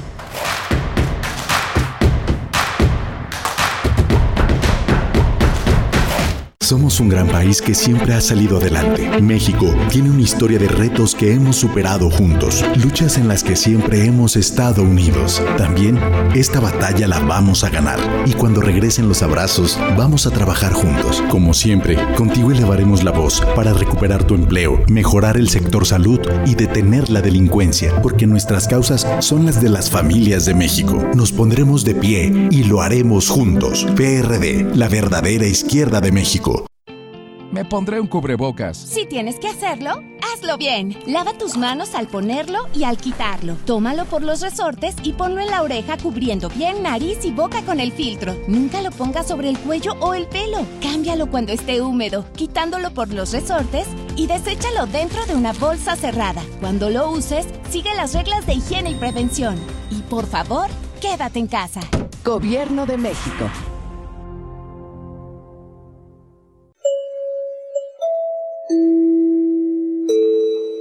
Apreciable audiencia, les informamos que nuestras frecuencias 860 AM y 96.1 FM por el momento se encuentran enlazadas. Agradecemos su comprensión.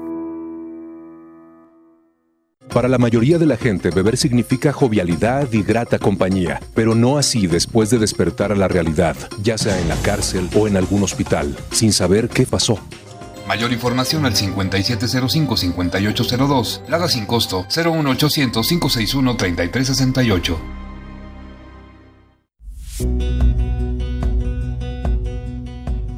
Con ética, humanismo y actitud de servicio, nuestros residentes universitarios atienden casos de COVID-19. Ellas y ellos necesitan nuestro apoyo. Participa en la campaña Dona un Kit, protege accidente.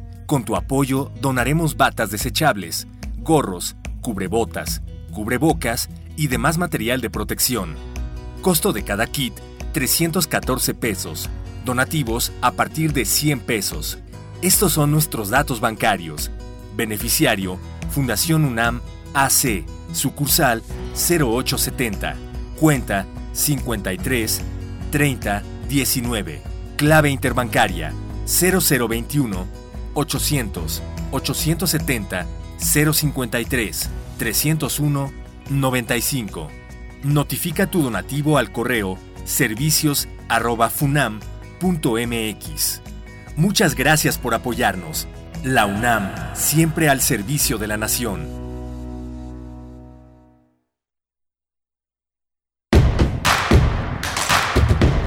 Síguenos en redes sociales. Encuéntranos en Facebook como Primer Movimiento y en Twitter como arroba PMovimiento.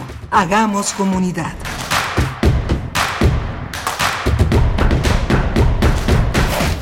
Estamos de vuelta en primer movimiento. Gracias por continuar en sintonía con la radio universitaria. Son las nueve con tres minutos de la mañana. Hoy es lunes, lunes primero de junio. Estamos inaugurando este mes después de eh, mayo que se presentó pues tan complicado y con tantos retos. Pues seguimos en esa misma en esa misma línea ahora con la llegada ya a la conclusión de la jornada nacional de sana distancia y pues con nuestros ojos puestos a eh, sobre el semáforo, el semáforo que es este mecanismo que el gobierno federal pues ha desplegado para ir dando las indicaciones de desconfinamiento de acuerdo a los colores de este semáforo. Y pues bueno, aquí seguimos y aquí estaremos reportando hasta que nos sea posible en estos, eh, pues en este, en esta forma que tenemos de llegar hasta ustedes desde la distancia en nuestros hogares. Miguel Ángel Quemain, estás ahí también, ¿cómo te encuentras? Hola Berenice, buenos días, buenos días a todos nuestros radioescuchas. Pues tuvimos un fin de semana así como bien dices Berenice, como muy eh, con mucha gente en la calle en distintas ciudades, tanto en Guadalajara, Monterrey, Puebla. La gente salió con una como con eh, este decreto de que había acabado la jornada de sana distancia, la jornada nacional, y pues eh, no estamos a tiempo de salir todavía, tiene que ser gradual.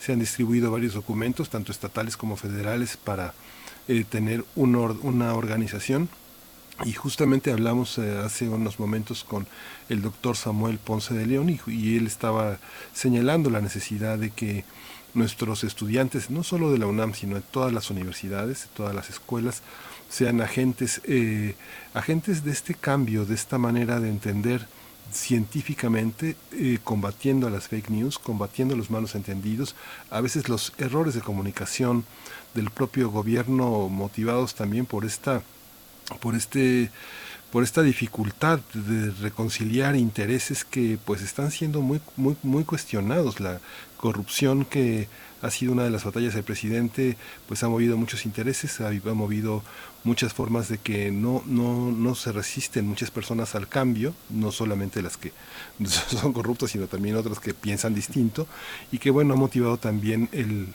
avalancha de malas noticias de noticias falsas. Atengámonos a lo científico atengámonos a este valor que da la universidad de entender desde el punto de vista humanista la necesidad de detener eh, los contagios, de detener esta catástrofe que nos pone de luto por tantas personas queridas que conocemos y que no conocemos. El luto tiene que abarcar esas dimensiones de la solidaridad y de la empatía, porque bueno, estamos en, en un momento difícil, Berenice. Por supuesto, sí, es un momento mm, complicado, como bien lo sabemos.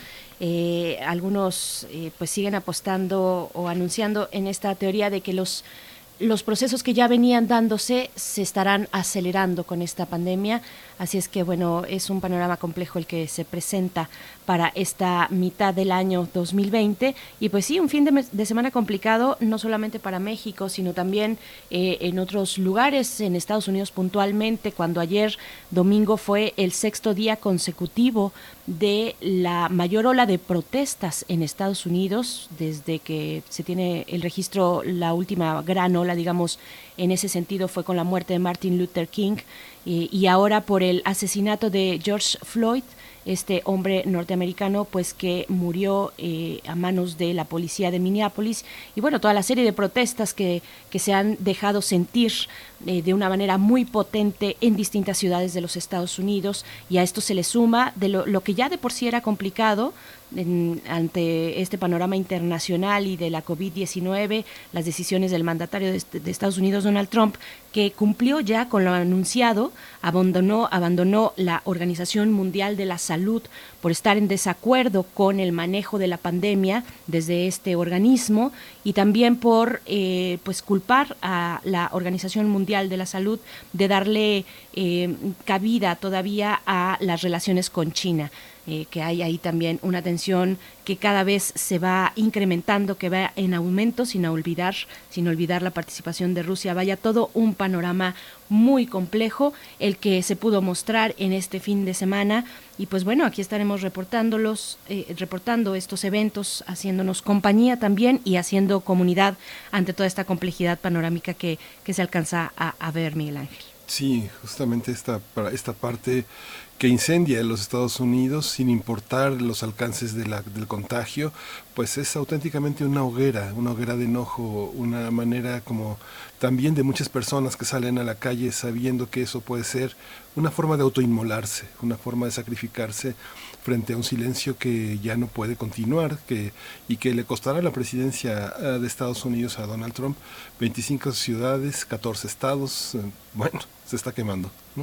Se está quemando Estados Unidos y así lo reportan pues las imágenes.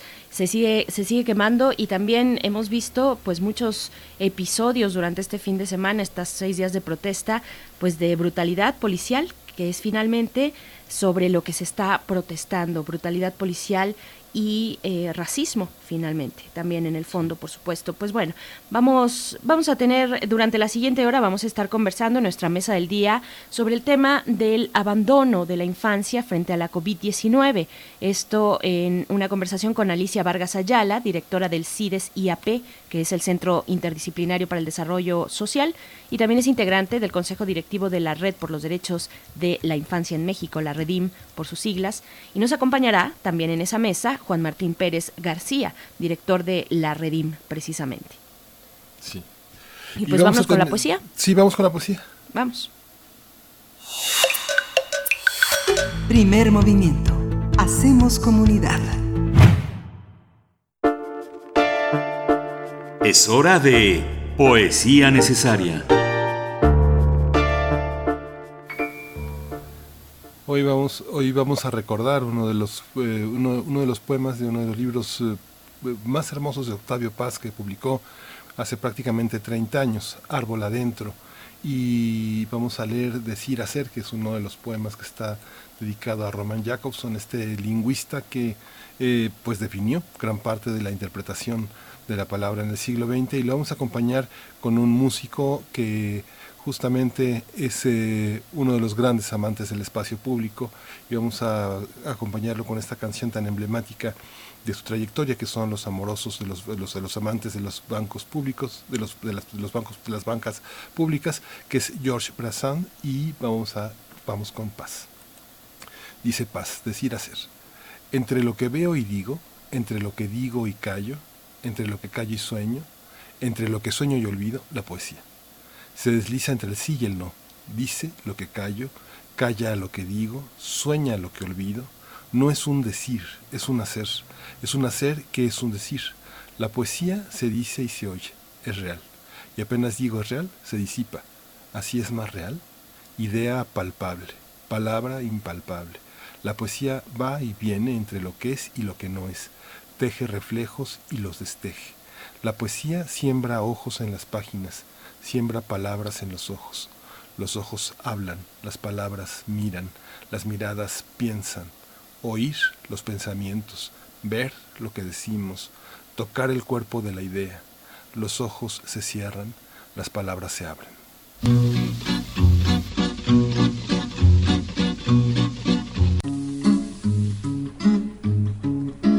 Les gens qui voient de travers pensent que les bancs verts qu'on voit sur les trottoirs sont faits pour les impotents ou les ventéripotents.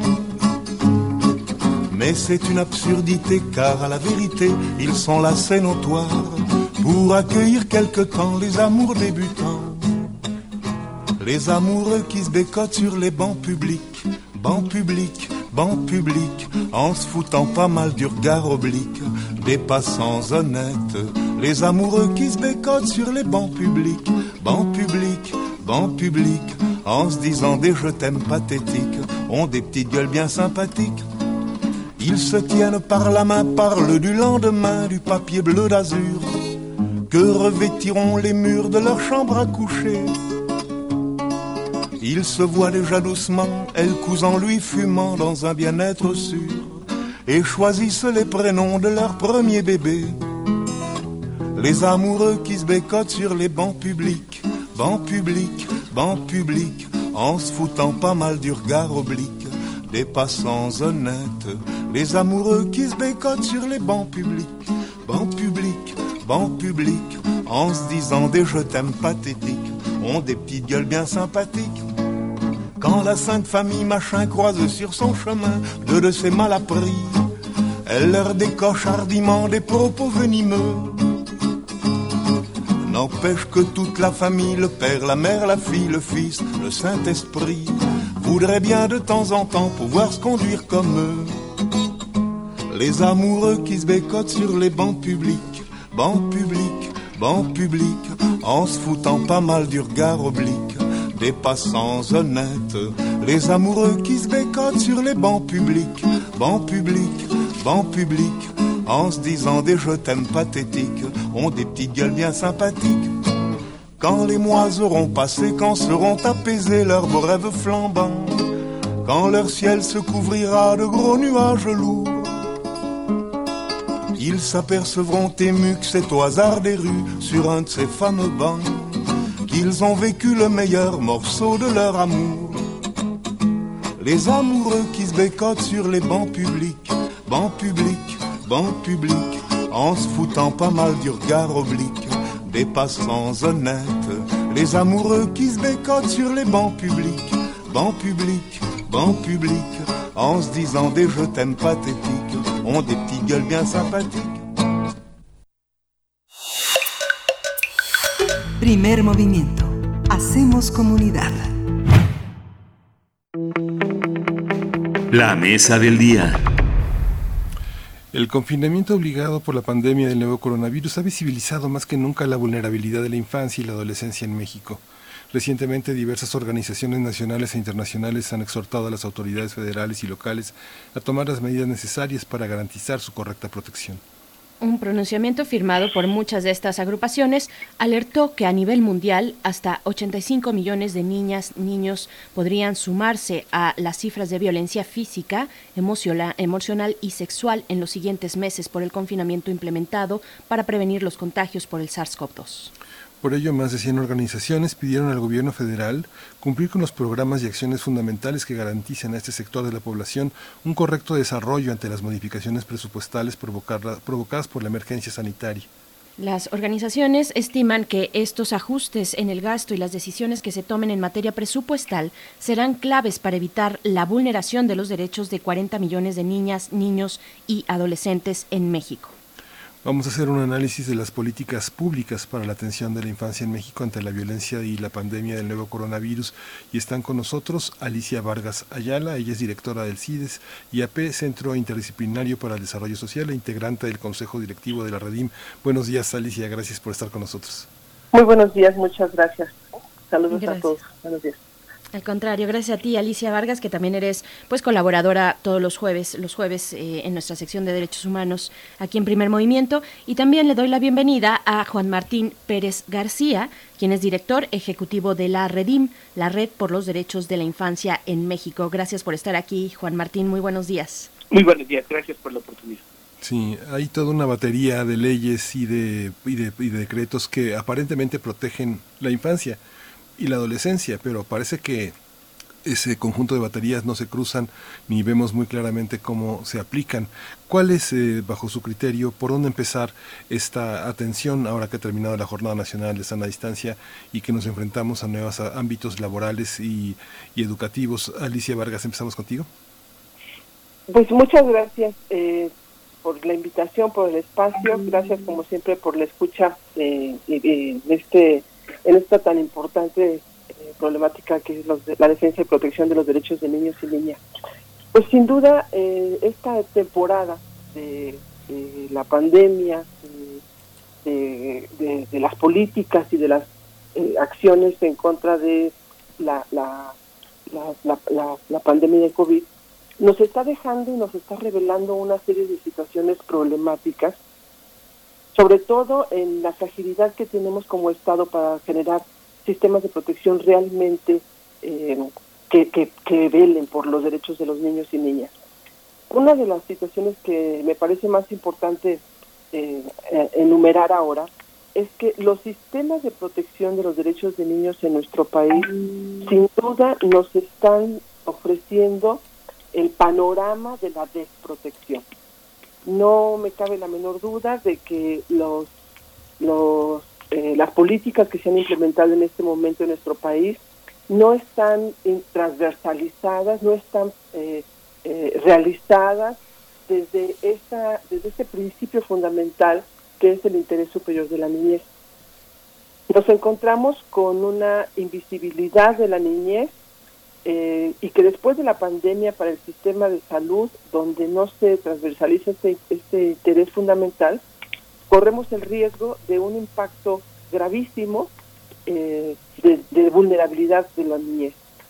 Al parecer vemos, por ejemplo, que los sistemas de protección hay una tendencia por su fragilidad a que a que haya un desmantelamiento e invisibilización del rol que tiene eh, estratégico en la definición de las políticas de salud económicas y sociales para la protección de los niños. Vemos el incremento de la violencia como parte de este escenario, de este contexto eh, eh, eh, pandémico, de este contexto de cuarentena, cómo se ha agudizado y toca las fibras más débiles de una situación que ya prevalecía, pero que en este momento se agudiza y que justamente está en la fragilidad de los entornos comunitarios y familiares para proteger a su niñez. Encontramos eh, una, un alto nivel de persistencia ya de la pobreza, pero que en este momento se agudiza y se, y se revela como una crisis alimentaria tocando justamente las, las estructuras de distribución inequitativa que ya teníamos y vemos cómo la población de menor recurso, la que se encuentra ubicada en los ámbitos de la economía informal o de la economía eh, más empobrecida, es quien más la está padeciendo, ¿no? La educación seguramente también como un elemento que muestra justamente esta, esta eh, estructura inequitativa, revela también que la niñez que se encuentra en condiciones de mayor desventaja eh, e, económica, los más pobres, son quienes más van a encontrarse ahora en las filas de la deserción porque efectivamente no tuvieron las capacidades estructurales, los medios económicos, la, la condición de acceso de tecnología, etcétera, para poder avanzar en el ritmo de un sistema educativo eh, que poco poco pensó en ellos, hoy mismo los está prácticamente expulsando. Entonces tenemos medidas que se han tomado en este contexto que efectivamente nos están nos, nos, nos revelan cómo ya estábamos en una situación de inequidad, pero que hoy pues prácticamente se agudiza. Hay varios análisis ya en, eh, de expertos que nos están ofreciendo cálculos de cifras de cómo se va a incrementar la pobreza en nuestro país como un elemento causal y que va a desatar una serie de, de, otros factores y de otras condiciones que van a llevar justamente a, esto, a esta condición de agudización de la desigualdad y la pobreza, donde evidentemente sabemos que en nuestro país la pobreza tiene rostro de niñez, ¿no? Sí, sí, claro. Juan Martín Pérez. Sí, me, me sumo a la reflexión que ha hecho mi colega, complementaría algunos otros apartados. Eh, hay que partir, invitarle al público también a que reconozcamos que hay como campos para poder entender eh, las, tanto las obligaciones como las acciones. El primero hay que tener presente que nuestro país hace ya 30 años, eh, bueno, 40 en realidad fue promotor de la Convención sobre los Derechos del Niño y hace 30 años que fue firmada eh, este instrumento internacional. Esto es muy importante porque recordaremos que nuestro país también modificó la Constitución en 2011, el artículo primero constitucional, entre otros, eh, coloca que todos los tratados internacionales en materia de derechos humanos tienen el mismo rango que la Constitución. Es decir, la Convención sobre los Derechos del Niño, que México firmó y promovió hace 30 años, tienen ese rango constitucional y en consecuencia cuando estamos eh, digamos en este primer análisis que hace mi colega Alicia lo que estamos encontrando es claramente el incumplimiento tanto de la Constitución como del propio Tratado Internacional por mencionar dos eh, fuentes básicas de, las obligaciones del Estado. Hay otro campo que también es importante ubicarlo y tiene que ver con las, las entidades corresponsables, es decir, las familias las empresas, las organizaciones como nosotros, es decir, todos aquellos actores que no somos Estado, porque no somos el gobierno, pero que tenemos un rol institucional que podríamos coayudar o complementar la acción del Estado. Entonces somos corresponsables las familias, organizaciones, empresas, tal. Es decir, que concretamente con las empresas, en este momento particular de pandemia, los despidos masivos, los despidos injustificados, van en contra de los derechos no solamente de las personas adultas que fueron despedidas de manera injusta, sino como ha explicado eh, mi colega Alicia, también en perspectiva de los derechos de niños y niñas y su desarrollo, porque tenemos, eh, digamos, en promedio, eh, 500 mil personas que fueron despedidas de manera este, injusta en este proceso de pandemia, y eso afecta a las familias que, perdón, a los niños y niñas que son parte de esas familias y que ahora, pues como los vemos, ya salieron a la calle a trabajar. En este caso, las empresas tienen que asumirse junto con las organizaciones, las familias, como corresponsables. Y viene aquí un rol muy importante, un tercer ámbito que corresponde a los niños y niñas como titulares del derecho. Y esto es obviamente un concepto jurídico, sin embargo nos cuesta mucho socialmente, todavía tenemos un cambio cultural necesario para lograr que niños y niñas sean reconocidos como personas humanas. Y esto pareciera obvio, decir, bueno, todos los niños son personas, el trato que les damos no es de personas con equivalencia humana. Les estamos dando el trato de muebles de la casa, de objetos de propiedad de la familia, eh, en ocasiones, y perdón por la ironía, pero se trata mejor a las mascotas que a niños y niñas. Y creo que todavía en nuestra lógica cultural sigue pensando que los niños son propiedad familiar y sigue pensando que son inferiores, que incluso en el mejor de los escenarios que son tan inocentes que no tenemos que exponerlos a que eh, se vean afectados con esta cruda realidad. Pero eso en realidad lo que está haciendo es verlos como inferiores cuando es evidente en esta pandemia que quienes están rescatando el sistema educativo son los propios niños, y adolescentes nacidos en este milenio, a los que les confiscaban el teléfono móvil o la tableta y que paradójicamente ahora son esos dispositivos los que están salvando, reitero, el sistema educativo, no solamente en México, en América Latina en su conjunto. Pero tenemos mucho más. que está, llevamos más de dos meses de, cuarentena y de pandemia y no hay más que dos actos oficiales donde se han dirigido a niños y niñas. El 30 de abril, ya del niño, con una selección de videos eh, que trataron de hacerlo cómico con opiniones de niños y niñas, y eh, hace eh, semana y media aproximadamente.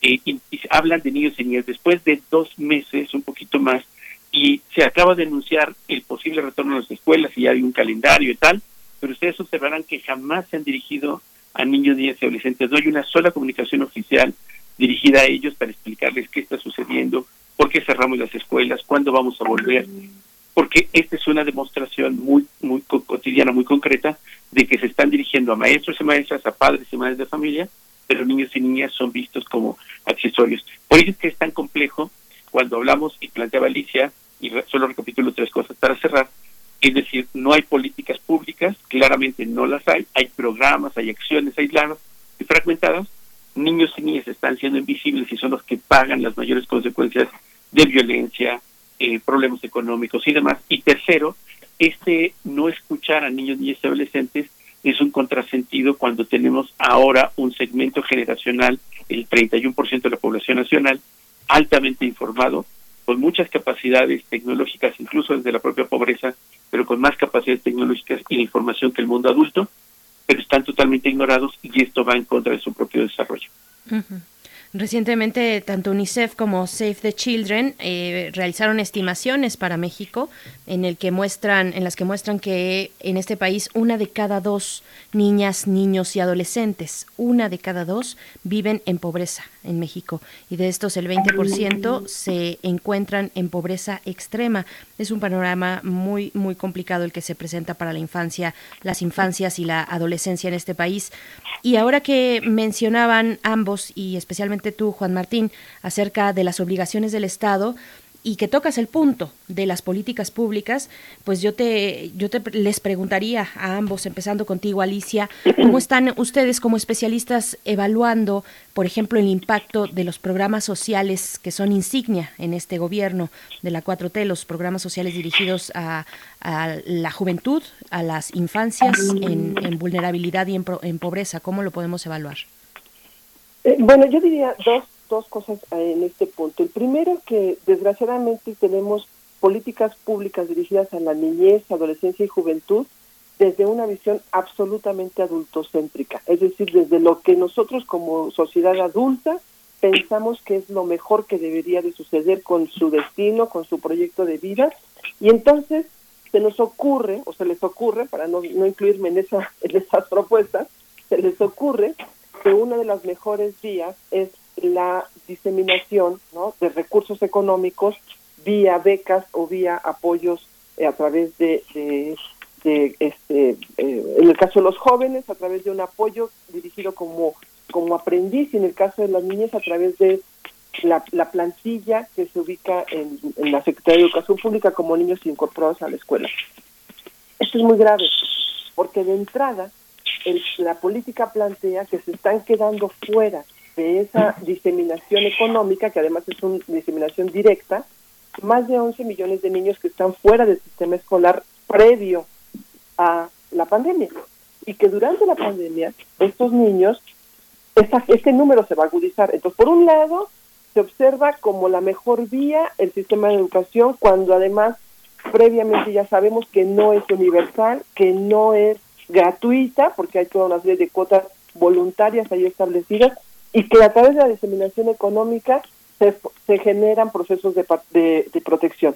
Yo creo que es una visión absolutamente corta, pobre, que lo que nos, nos muestra es que tenemos graves problemas para implementar estrategias universales de protección.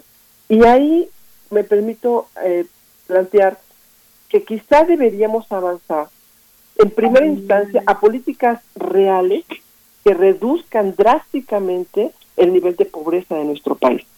Esto debe, tendría que ser una visión eh, desde la cual se pudiera hablar de la política pública en general en este país. Desgraciadamente no es así, pues volvemos, vemos cómo esta política social sigue polarizando y que en este momento se agudiza y va a polarizar mucho más en la distribución de la riqueza. No tenemos un sistema universal de educación pertinente, adecuado, de calidad, que efectivamente permita dar la educación como un sistema, eh, como una opción, perdón, al desarrollo. Hemos fantaseado durante décadas que el sistema educativo es la alternativa al trabajo infantil, la alternativa a la, a la, a la, a la, a la digamos, al abandono y a la exclusión de la infancia, pero desgraciadamente no se ha ocupado este sistema de fortalecer un sistema educativo que efectivamente diera una respuesta alternativa o que por lo menos fuera un eslabón en el cual se anclara la niñez para protegerse de la, de la, de la, de la exclusión.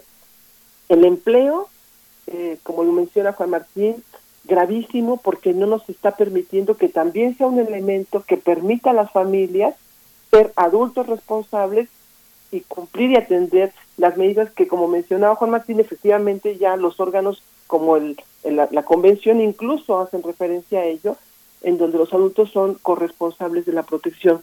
Y por supuesto, pensaría yo en que necesitamos políticas para minimizar todo este esquema eh, ideológico, el conceptual, de visión, desde la cual se legitima la violencia y la exclusión o el maltrato hacia la niñez. Entonces, creo que si habláramos de un mecanismo, de una visión desde la cual hay una reducción drástica de la pobreza, se universaliza el sistema educativo, se generen empleos que permitan a las, a las familias ser corresponsables y además entramos a esta a este a, este campo amplio de la visión y el enfoque desde el cual se mira a los niños, podríamos empezar a mirar que las políticas de niñez efectivamente se, se, dibujan y que las acciones podrían dirigirse hacia un mecanismo de protección. De ahí podríamos derivar una serie de cosas, pero me parece que estos cuatro elementos podrían ser justamente una opción que permita identificar que las políticas de niñez están orientadas desde ese marco legal que le aplica al Estado mexicano, pero también en la vida cotidiana, en lo cercano de la convivencia, se generen acciones de protección. Claro. Juan Martín eh, Pérez García, ¿qué puedes decir de esto, eh, de los programas sociales del bienestar y de la necesidad, si, si podemos también incluir esta necesidad de ampliar el presupuesto destinado a las infancias y adolescencias en este país? Eh, bueno, algo que hemos sido sistemáticos en el funcionamiento es que tal y como se ha venido construyendo en esta administración, los programas no, no están respondiendo a la realidad del país y mucho menos, y esto creo que es lo central, a políticas de Estado. Eh, seguimos teniendo un, un país donde cada seis años se reinventa todo y lo anterior estaba mal. Pues tenemos una reforma educativa que costó mucho, conflictos y demás en la administración de Enrique Peña Nieto y llega esta administración y hace otra reforma educativa con los mismos actores, es decir, los sindicatos, el mundo magisterial las autoridades, pero en una posición distinta. Entonces, todo lo que se había logrado antes, entre comillas, lo tiran para crear otra cosa, pero siguen fallando en el centro. Y es que no hay niños y niñas en medio, ni son los que están siendo vistos o considerados como la prioridad. y se desmantelan eh, programas de asistencias infantiles, por ejemplo, que afectó a 300 mil niños y niñas pequeños en las comunidades más pobres, en los municipios indígenas, las zonas conurbadas, claramente por un capricho eh, y un conflicto de orden electoral, porque se consideró que este era un programa de Calderón, del expresidente Calderón, y había surgido en esta administración y había logrado mantenerse 13 años, pasando la otra administración y avanzaba a construirse una política de Estado. Y pongo estos, estos dos ejemplos eh, y solo por mencionar al sistema TIF, que es como el área de asistencia que tiene que responder frente a todas las temas de maltrato y otro tipo de agresiones a niños y niñas, en esta administración se le ha recortado 24% del presupuesto, más lo que le van a cortar ahorita con este ah, nuevo anuncio.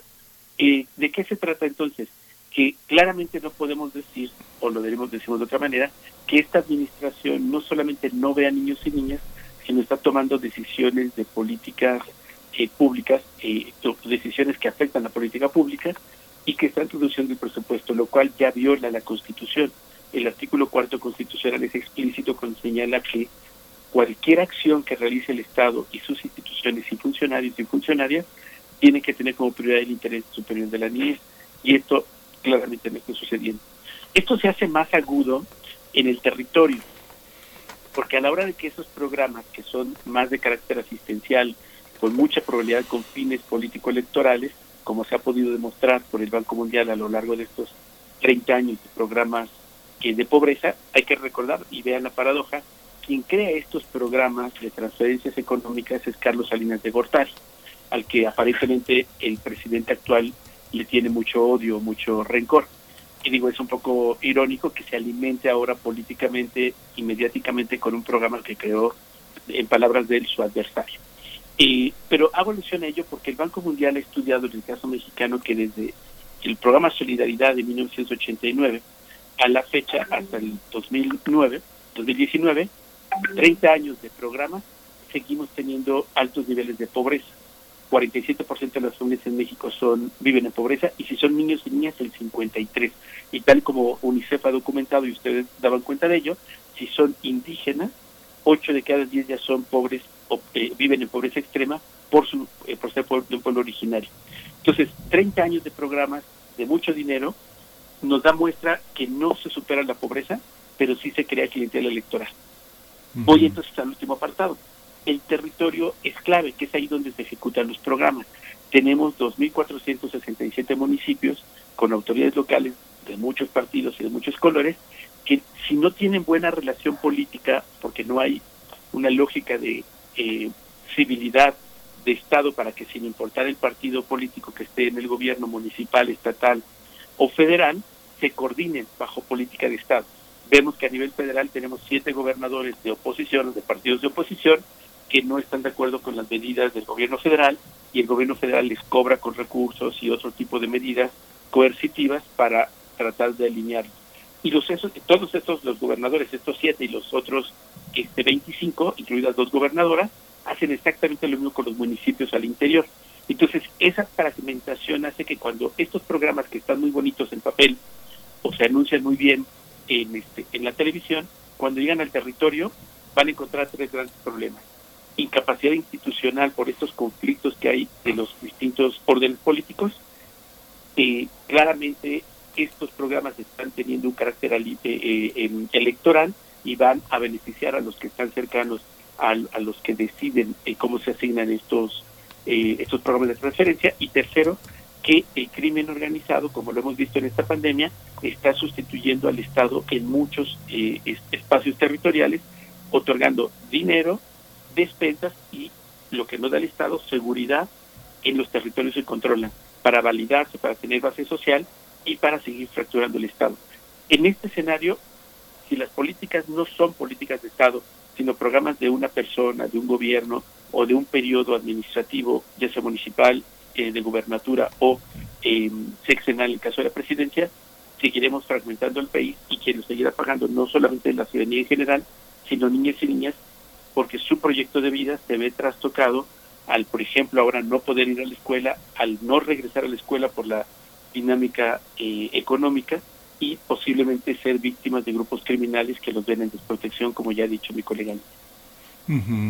Fíjate que, bueno, que comentas lo de Salinas, es interesante pensar que eh, tal vez no, no era la anticipación de un estadista, sino la intencionalidad de cooptar, como lo hizo con solidaridad, eh, registrar, eh, rastrear toda la posible protesta que finalmente le estalló en las manos en el 94 con el ejército zapatista y que gran parte de la, del estallido fue hecho por adolescentes y por niños que participaron activamente con sus madres en ese proceso de levantamiento, pero Quiero preguntarles, eh, Alicia, eh, eh, Juan Martín, hay una parte en la que señalaron la pobreza. La pobreza, como lo ha reportado de una manera como una especie de borrador por el espacio terapéutico que tiene el DIF, culpabiliza. Los niños se sienten culpables de la pobreza de sus padres, pero al mismo tiempo también hay una parte que no se registraba hace 20 años en los albergues de la Procuraduría y los propios eh, sistemas límbicos que tiene el DIF de retirar la, patria potestad momentáneamente a los padres que infringen la protección de los niños, que es eh, antes, hace 20 años, los niños sí querían regresar con sus padres y los terapeutas que estaban en servicio social decían que se les decía a los profesores se les, decían que no tocaran la imagen de los padres porque era un espacio totalmente de protección en la mente de los niños. Hoy no quieren regresar. Hoy la nueva palabra es el interés superior de la infancia. ¿Cómo se da? ¿Hay un registro, Alicia? ¿Hay un registro de lo que pasa en esas instituciones de protección, en la retirada de la patria potestad, en lo que pasa a través del registro civil de la, de la tutela de los niños en estos escenarios tan violentos que, que ha mostrado la pandemia? Mira, en este momento podríamos decir que la, la situación de violencia que además se construye desde diferentes eh, eh, componentes. Claramente tenemos un componente del entorno social que en los contextos de vulnerabilidad y de, pobreza eh, construyen y fortalecen y entonces se da una respuesta como naturalizando los, los actos de, de, agresión y de violencia, no solamente hacia niños, que son el principal receptor, sino también hacia las mujeres. Tenemos eh, por ejemplo, hay, hay datos del Instituto Nacional de las Mujeres que, revelan los índices de incremento de denuncia, suponiendo eh, que en este momento tenemos una, em, digamos, una capacidad de hablar mucho más importante que antes, aun cuando no tenemos todavía los reportes reales de, hay una hay una cifra oculta de, de actos de violencia que no se denuncian me parece que, que en ese en ese contexto la, la condición de los niños, la condición de las mujeres está en grave riesgo. Cuando tú combinas la, la pobreza con la naturalización de la violencia y con elementos, eh, digamos, no formales que pueden atrapar a las familias y a los niños, a los adolescentes, como una respuesta de salida, entonces tienes un espacio que es un caldo de cultivo para la construcción de una serie de, situaciones donde incluso la perspectiva de, del valor de la vida prácticamente se, se borra, ¿no? Puedes tú estar, puedes, puedes estar en, en capacidad de, de poner en riesgo tu propia seguridad con tal de que tengas un beneficio, en el caso, por ejemplo, de los de los grupos del crimen organizado que logran captar a esta población altamente vulnerable, porque al final de cuentas no hay nada ni nadie que efectivamente te garantice protección y además el valor de la vida se ha disminuido. Entonces, me parece que hay eh, ciertamente una, una condición grave donde a los jóvenes, que esto no es, perdón, que además esto no nace con la pandemia, esto es ya un, parte de los contextos y de los entornos que en este momento se han venido gestando por décadas y que además se vienen reproduciendo y forman parte de estos círculos de perpetuación de la pobreza, círculos de perpetuación de la, de la violencia, círculos de perpetuación de las pocas expectativas de, crecimiento y desarrollo de la niñez, donde además eh, incluso modalidades como el cine, como el propio, la música, el arte ya lo reflejaban. Y me parece que esto es grave. Los, los, hogares, los hogares más empobrecidos eh, tienen como opción el apoyo económico para la sobrevivencia de la mano de obra infantil también. Entonces, vemos que quienes en quienes se recarga al final toda esta condición de, de, graves riesgos, pues siguen siendo la infancia, particularmente en el caso de hogares donde hay niñas, las niñas, porque las niñas cumplen además en este en esta construcción sociocultural que tenemos cumplen con el rol de ser las cuidadoras y además se les asigna una responsabilidad extra solamente por el hecho de ser mujeres.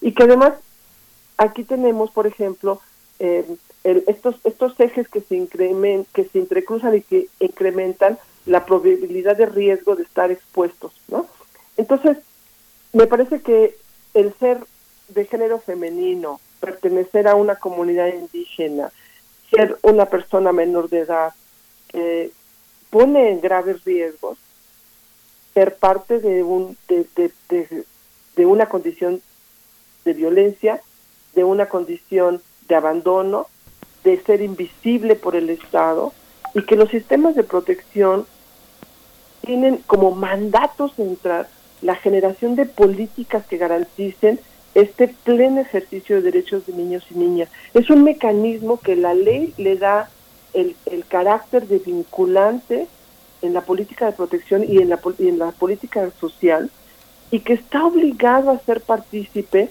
a los niños y niñas con su voz para formar parte de estas estructuras donde de manera horizontal se abran espacios para escuchar la voz de niños y niñas y que hoy el Estado tiene una incapacidad de poder mirar frente a frente a su niñez y a su adolescencia para preguntarles hacia dónde quieren ir, hacia dónde vamos como país, ¿no? Juan Martín, para cerrar esta conversación, una intervención. Sí, pues mira, yo reforzaría el rol de agencia, le llamamos nosotros, o la capacidad muy proactiva que tienen niños, niñas y adolescentes en esta pandemia que les ha dado la oportunidad de revitalizar su rol, incluso orientando, facilitando a los maestros y maestras que tienen desventajas en términos de alfabetización digital y que ha sido muy evidente y creo que se ha ayudado en algunos eh, en algunos espacios a que los, las propias comunidades educativas, los maestros, las maestras puedan valorar de manera distinta el rol que tienen sus alumnos. Por otra parte, en las casas también esto ha significado eh, pues esta concentración que el 66% de la población mexicana eh, ha logrado hacer, eh, ha permitido que niños y niñas estén en una convivencia eh, mucho más intensa con sus familias esto se ha traducido en temas de violencia, pero también ha mostrado una gran capacidad de resiliencia. Eh, si lo decimos de otra manera, tenemos al 66 por, 63% de la población en México, de las familias, que consideran que son legítimos los golpes para disciplinar a un niño o una niña. Eso significa que tenemos 70 días de niños y niñas que al menos el 60% habrá tenido alguna experiencia de castigo físico bajo fines educativos para cumplir la tarea o para cualquier cosa en esta saturación de convivencia.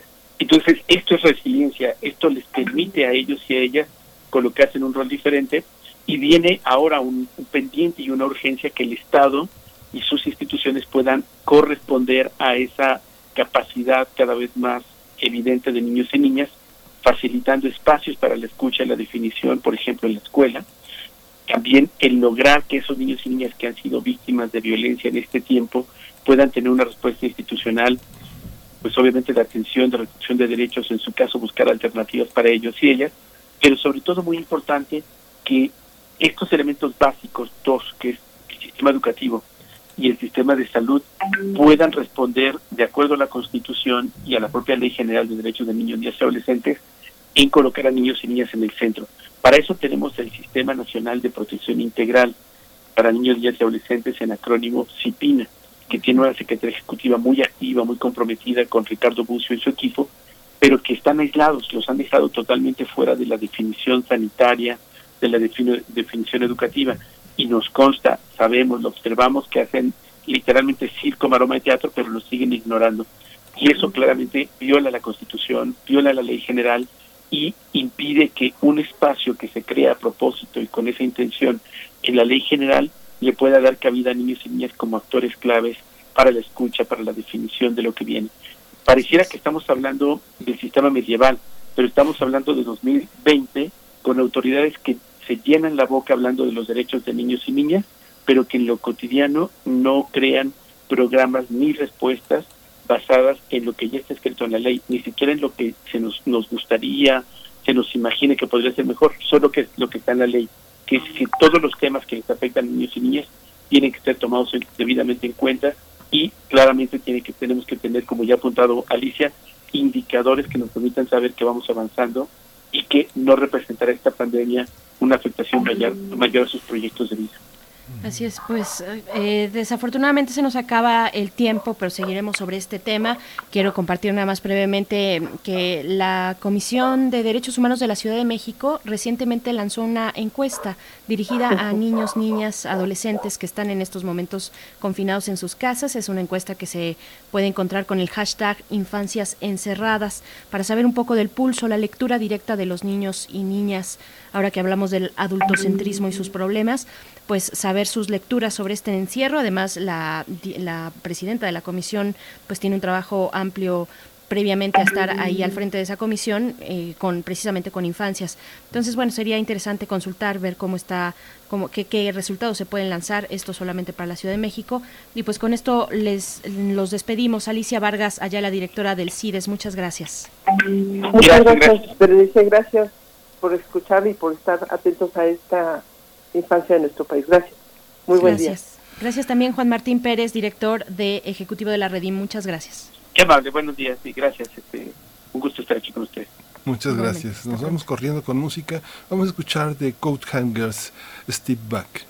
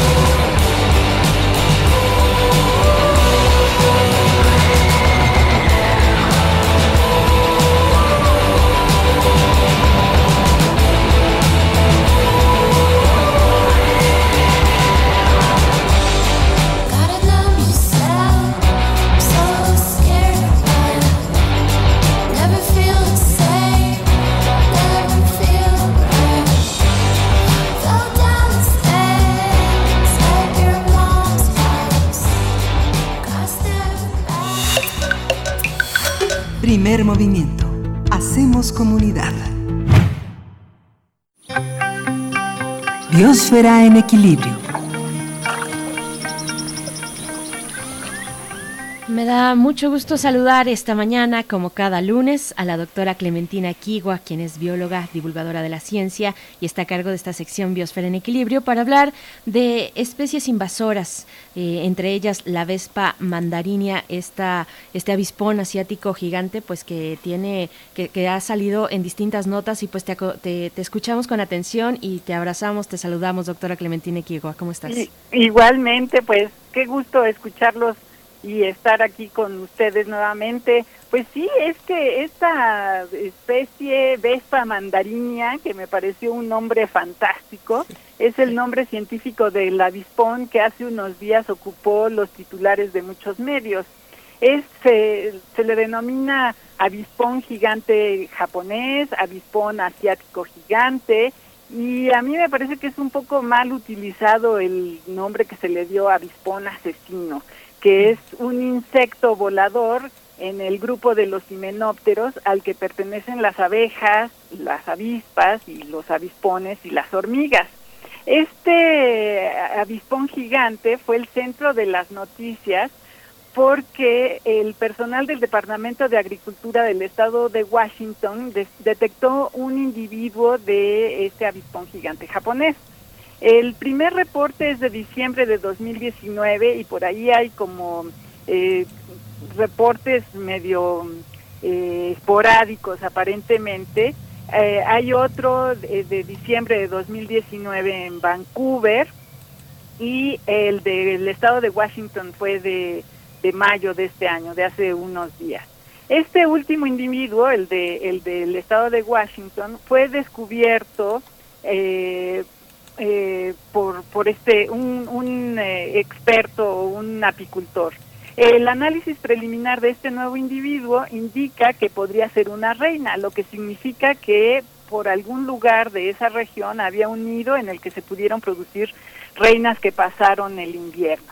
Este animal es el más grande de los avispones y en inglés se les llama hornet. Eh, no existe desafortunadamente un nombre más preciso para estos animales aquí en español. Y es un, realmente es un animal grandote porque mide alrededor de 45 milímetros de largo y con las alas extendidas unos 75 milímetros. Es, es un insecto nativo de zonas tropicales y templadas del sureste asiático y en algunas partes parece ser que de, del este de Rusia. Su aguijón mide unos 6 milímetros, así que bueno, si alguien lo ha picado una abeja o una avispa entre los eh, entre nuestros escuchas, bueno, a mí me han picado de los dos y el piquete es doloroso, bueno, yo creo que este debe ser más doloroso y la hinchazón, dicen los que han recibido estos piquetes, puede durar varios días.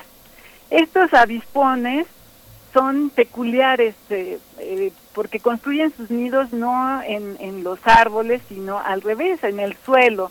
Se entierran aprovechando madrigueras abandonadas de roedores o eh, pues en oquedades de raíces de pinos muertos y es muy raro que construyan sus nidos por arriba del suelo. A veces pueden pueden hacerlo, pero no lo hacen a alturas mayores de dos metros. Son animales cuyo ciclo de vida es muy peculiar porque todos los individuos mueren durante el invierno y solo sobreviven las reinas fecundadas que surgirán después del invierno para iniciar un nuevo, un nuevo panal al inicio de la primavera.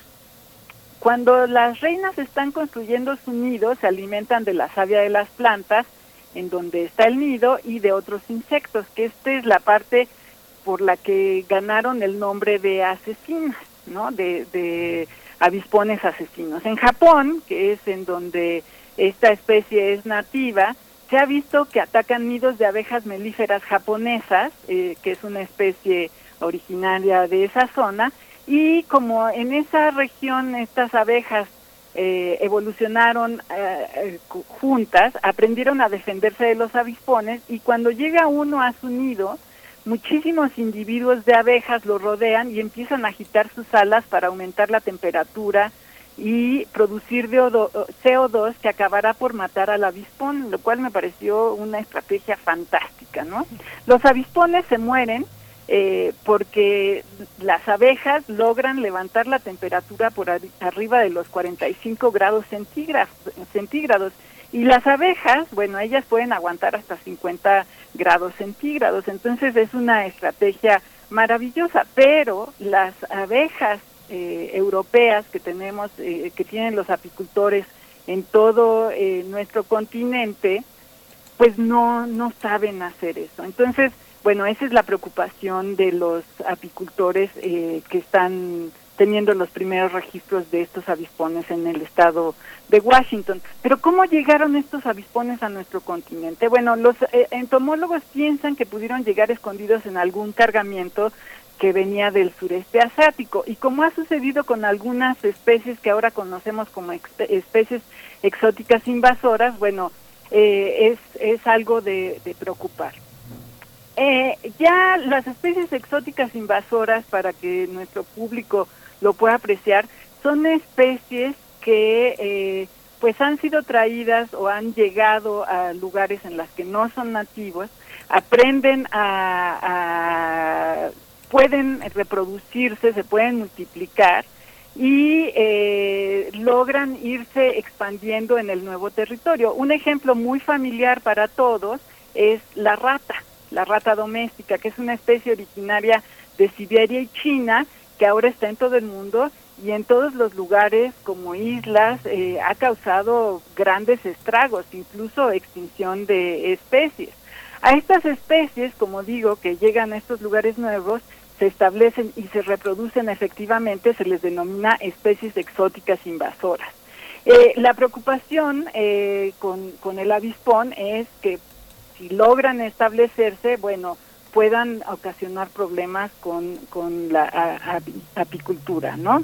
Eh, las especies exóticas invasoras eh, provocan daños en los ecosistemas que invaden, porque afectan a las especies nativas, porque compiten con ellas por el alimento y los sitios de descanso, potencialmente pueden causar daños a la salud, por ejemplo, las ratas transmiten lo que se conoce como hantavirus, una enfermedad respiratoria, y provocan grandes pérdidas económicas.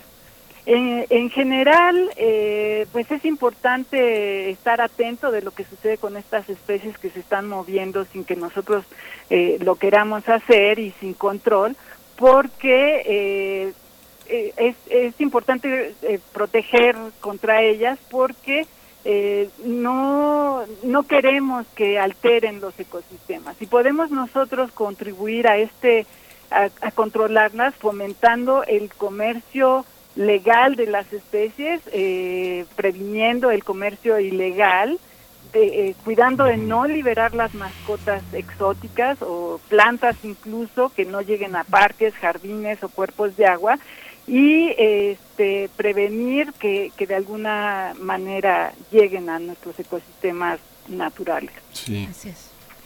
Pues querida Clementina Equigua, gracias, gracias por este, por este tema que está en tantos medios. Hay que hacerlo con responsabilidad, por supuesto, esta cuestión que dices de no participar del comercio informal de distintas especies silvestres eh, y tampoco irnos contra las abejas, que veamos que también es una la, cuestión. La idea es, bueno, matar todo animal que, que huele, ¿no? Y bueno, les recomiendo que se asomen por nuestro Habitare, que tenemos un programa sobre especies invasoras precisamente, en la que platicamos con Jordan Golubov de la UAM Iztapalapa. Y pues hay muchísimos detalles, es un tema muy complicado, siento que, que ahorita me tuve que ir un poco más rápido de lo que acostumbro, pero es un tema muy interesante del cual tenemos que estar atentos porque nosotros de una u otra manera a veces contribuimos a atraer estas especies exóticas invasoras a nuestros territorios. Así es, pues sigamos conversando, doctora Clementina que igual no soltemos el tema, es algo muy importante hablar de las abejas y de esta especie en particular.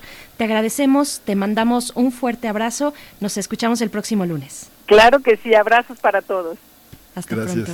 Nos vamos, Miguel Ángel. Nos vamos, ya nos dieron las 10. Esto fue Primer Movimiento. El mundo desde la universidad. Radio UNAM presentó Primer Movimiento. El mundo desde la universidad.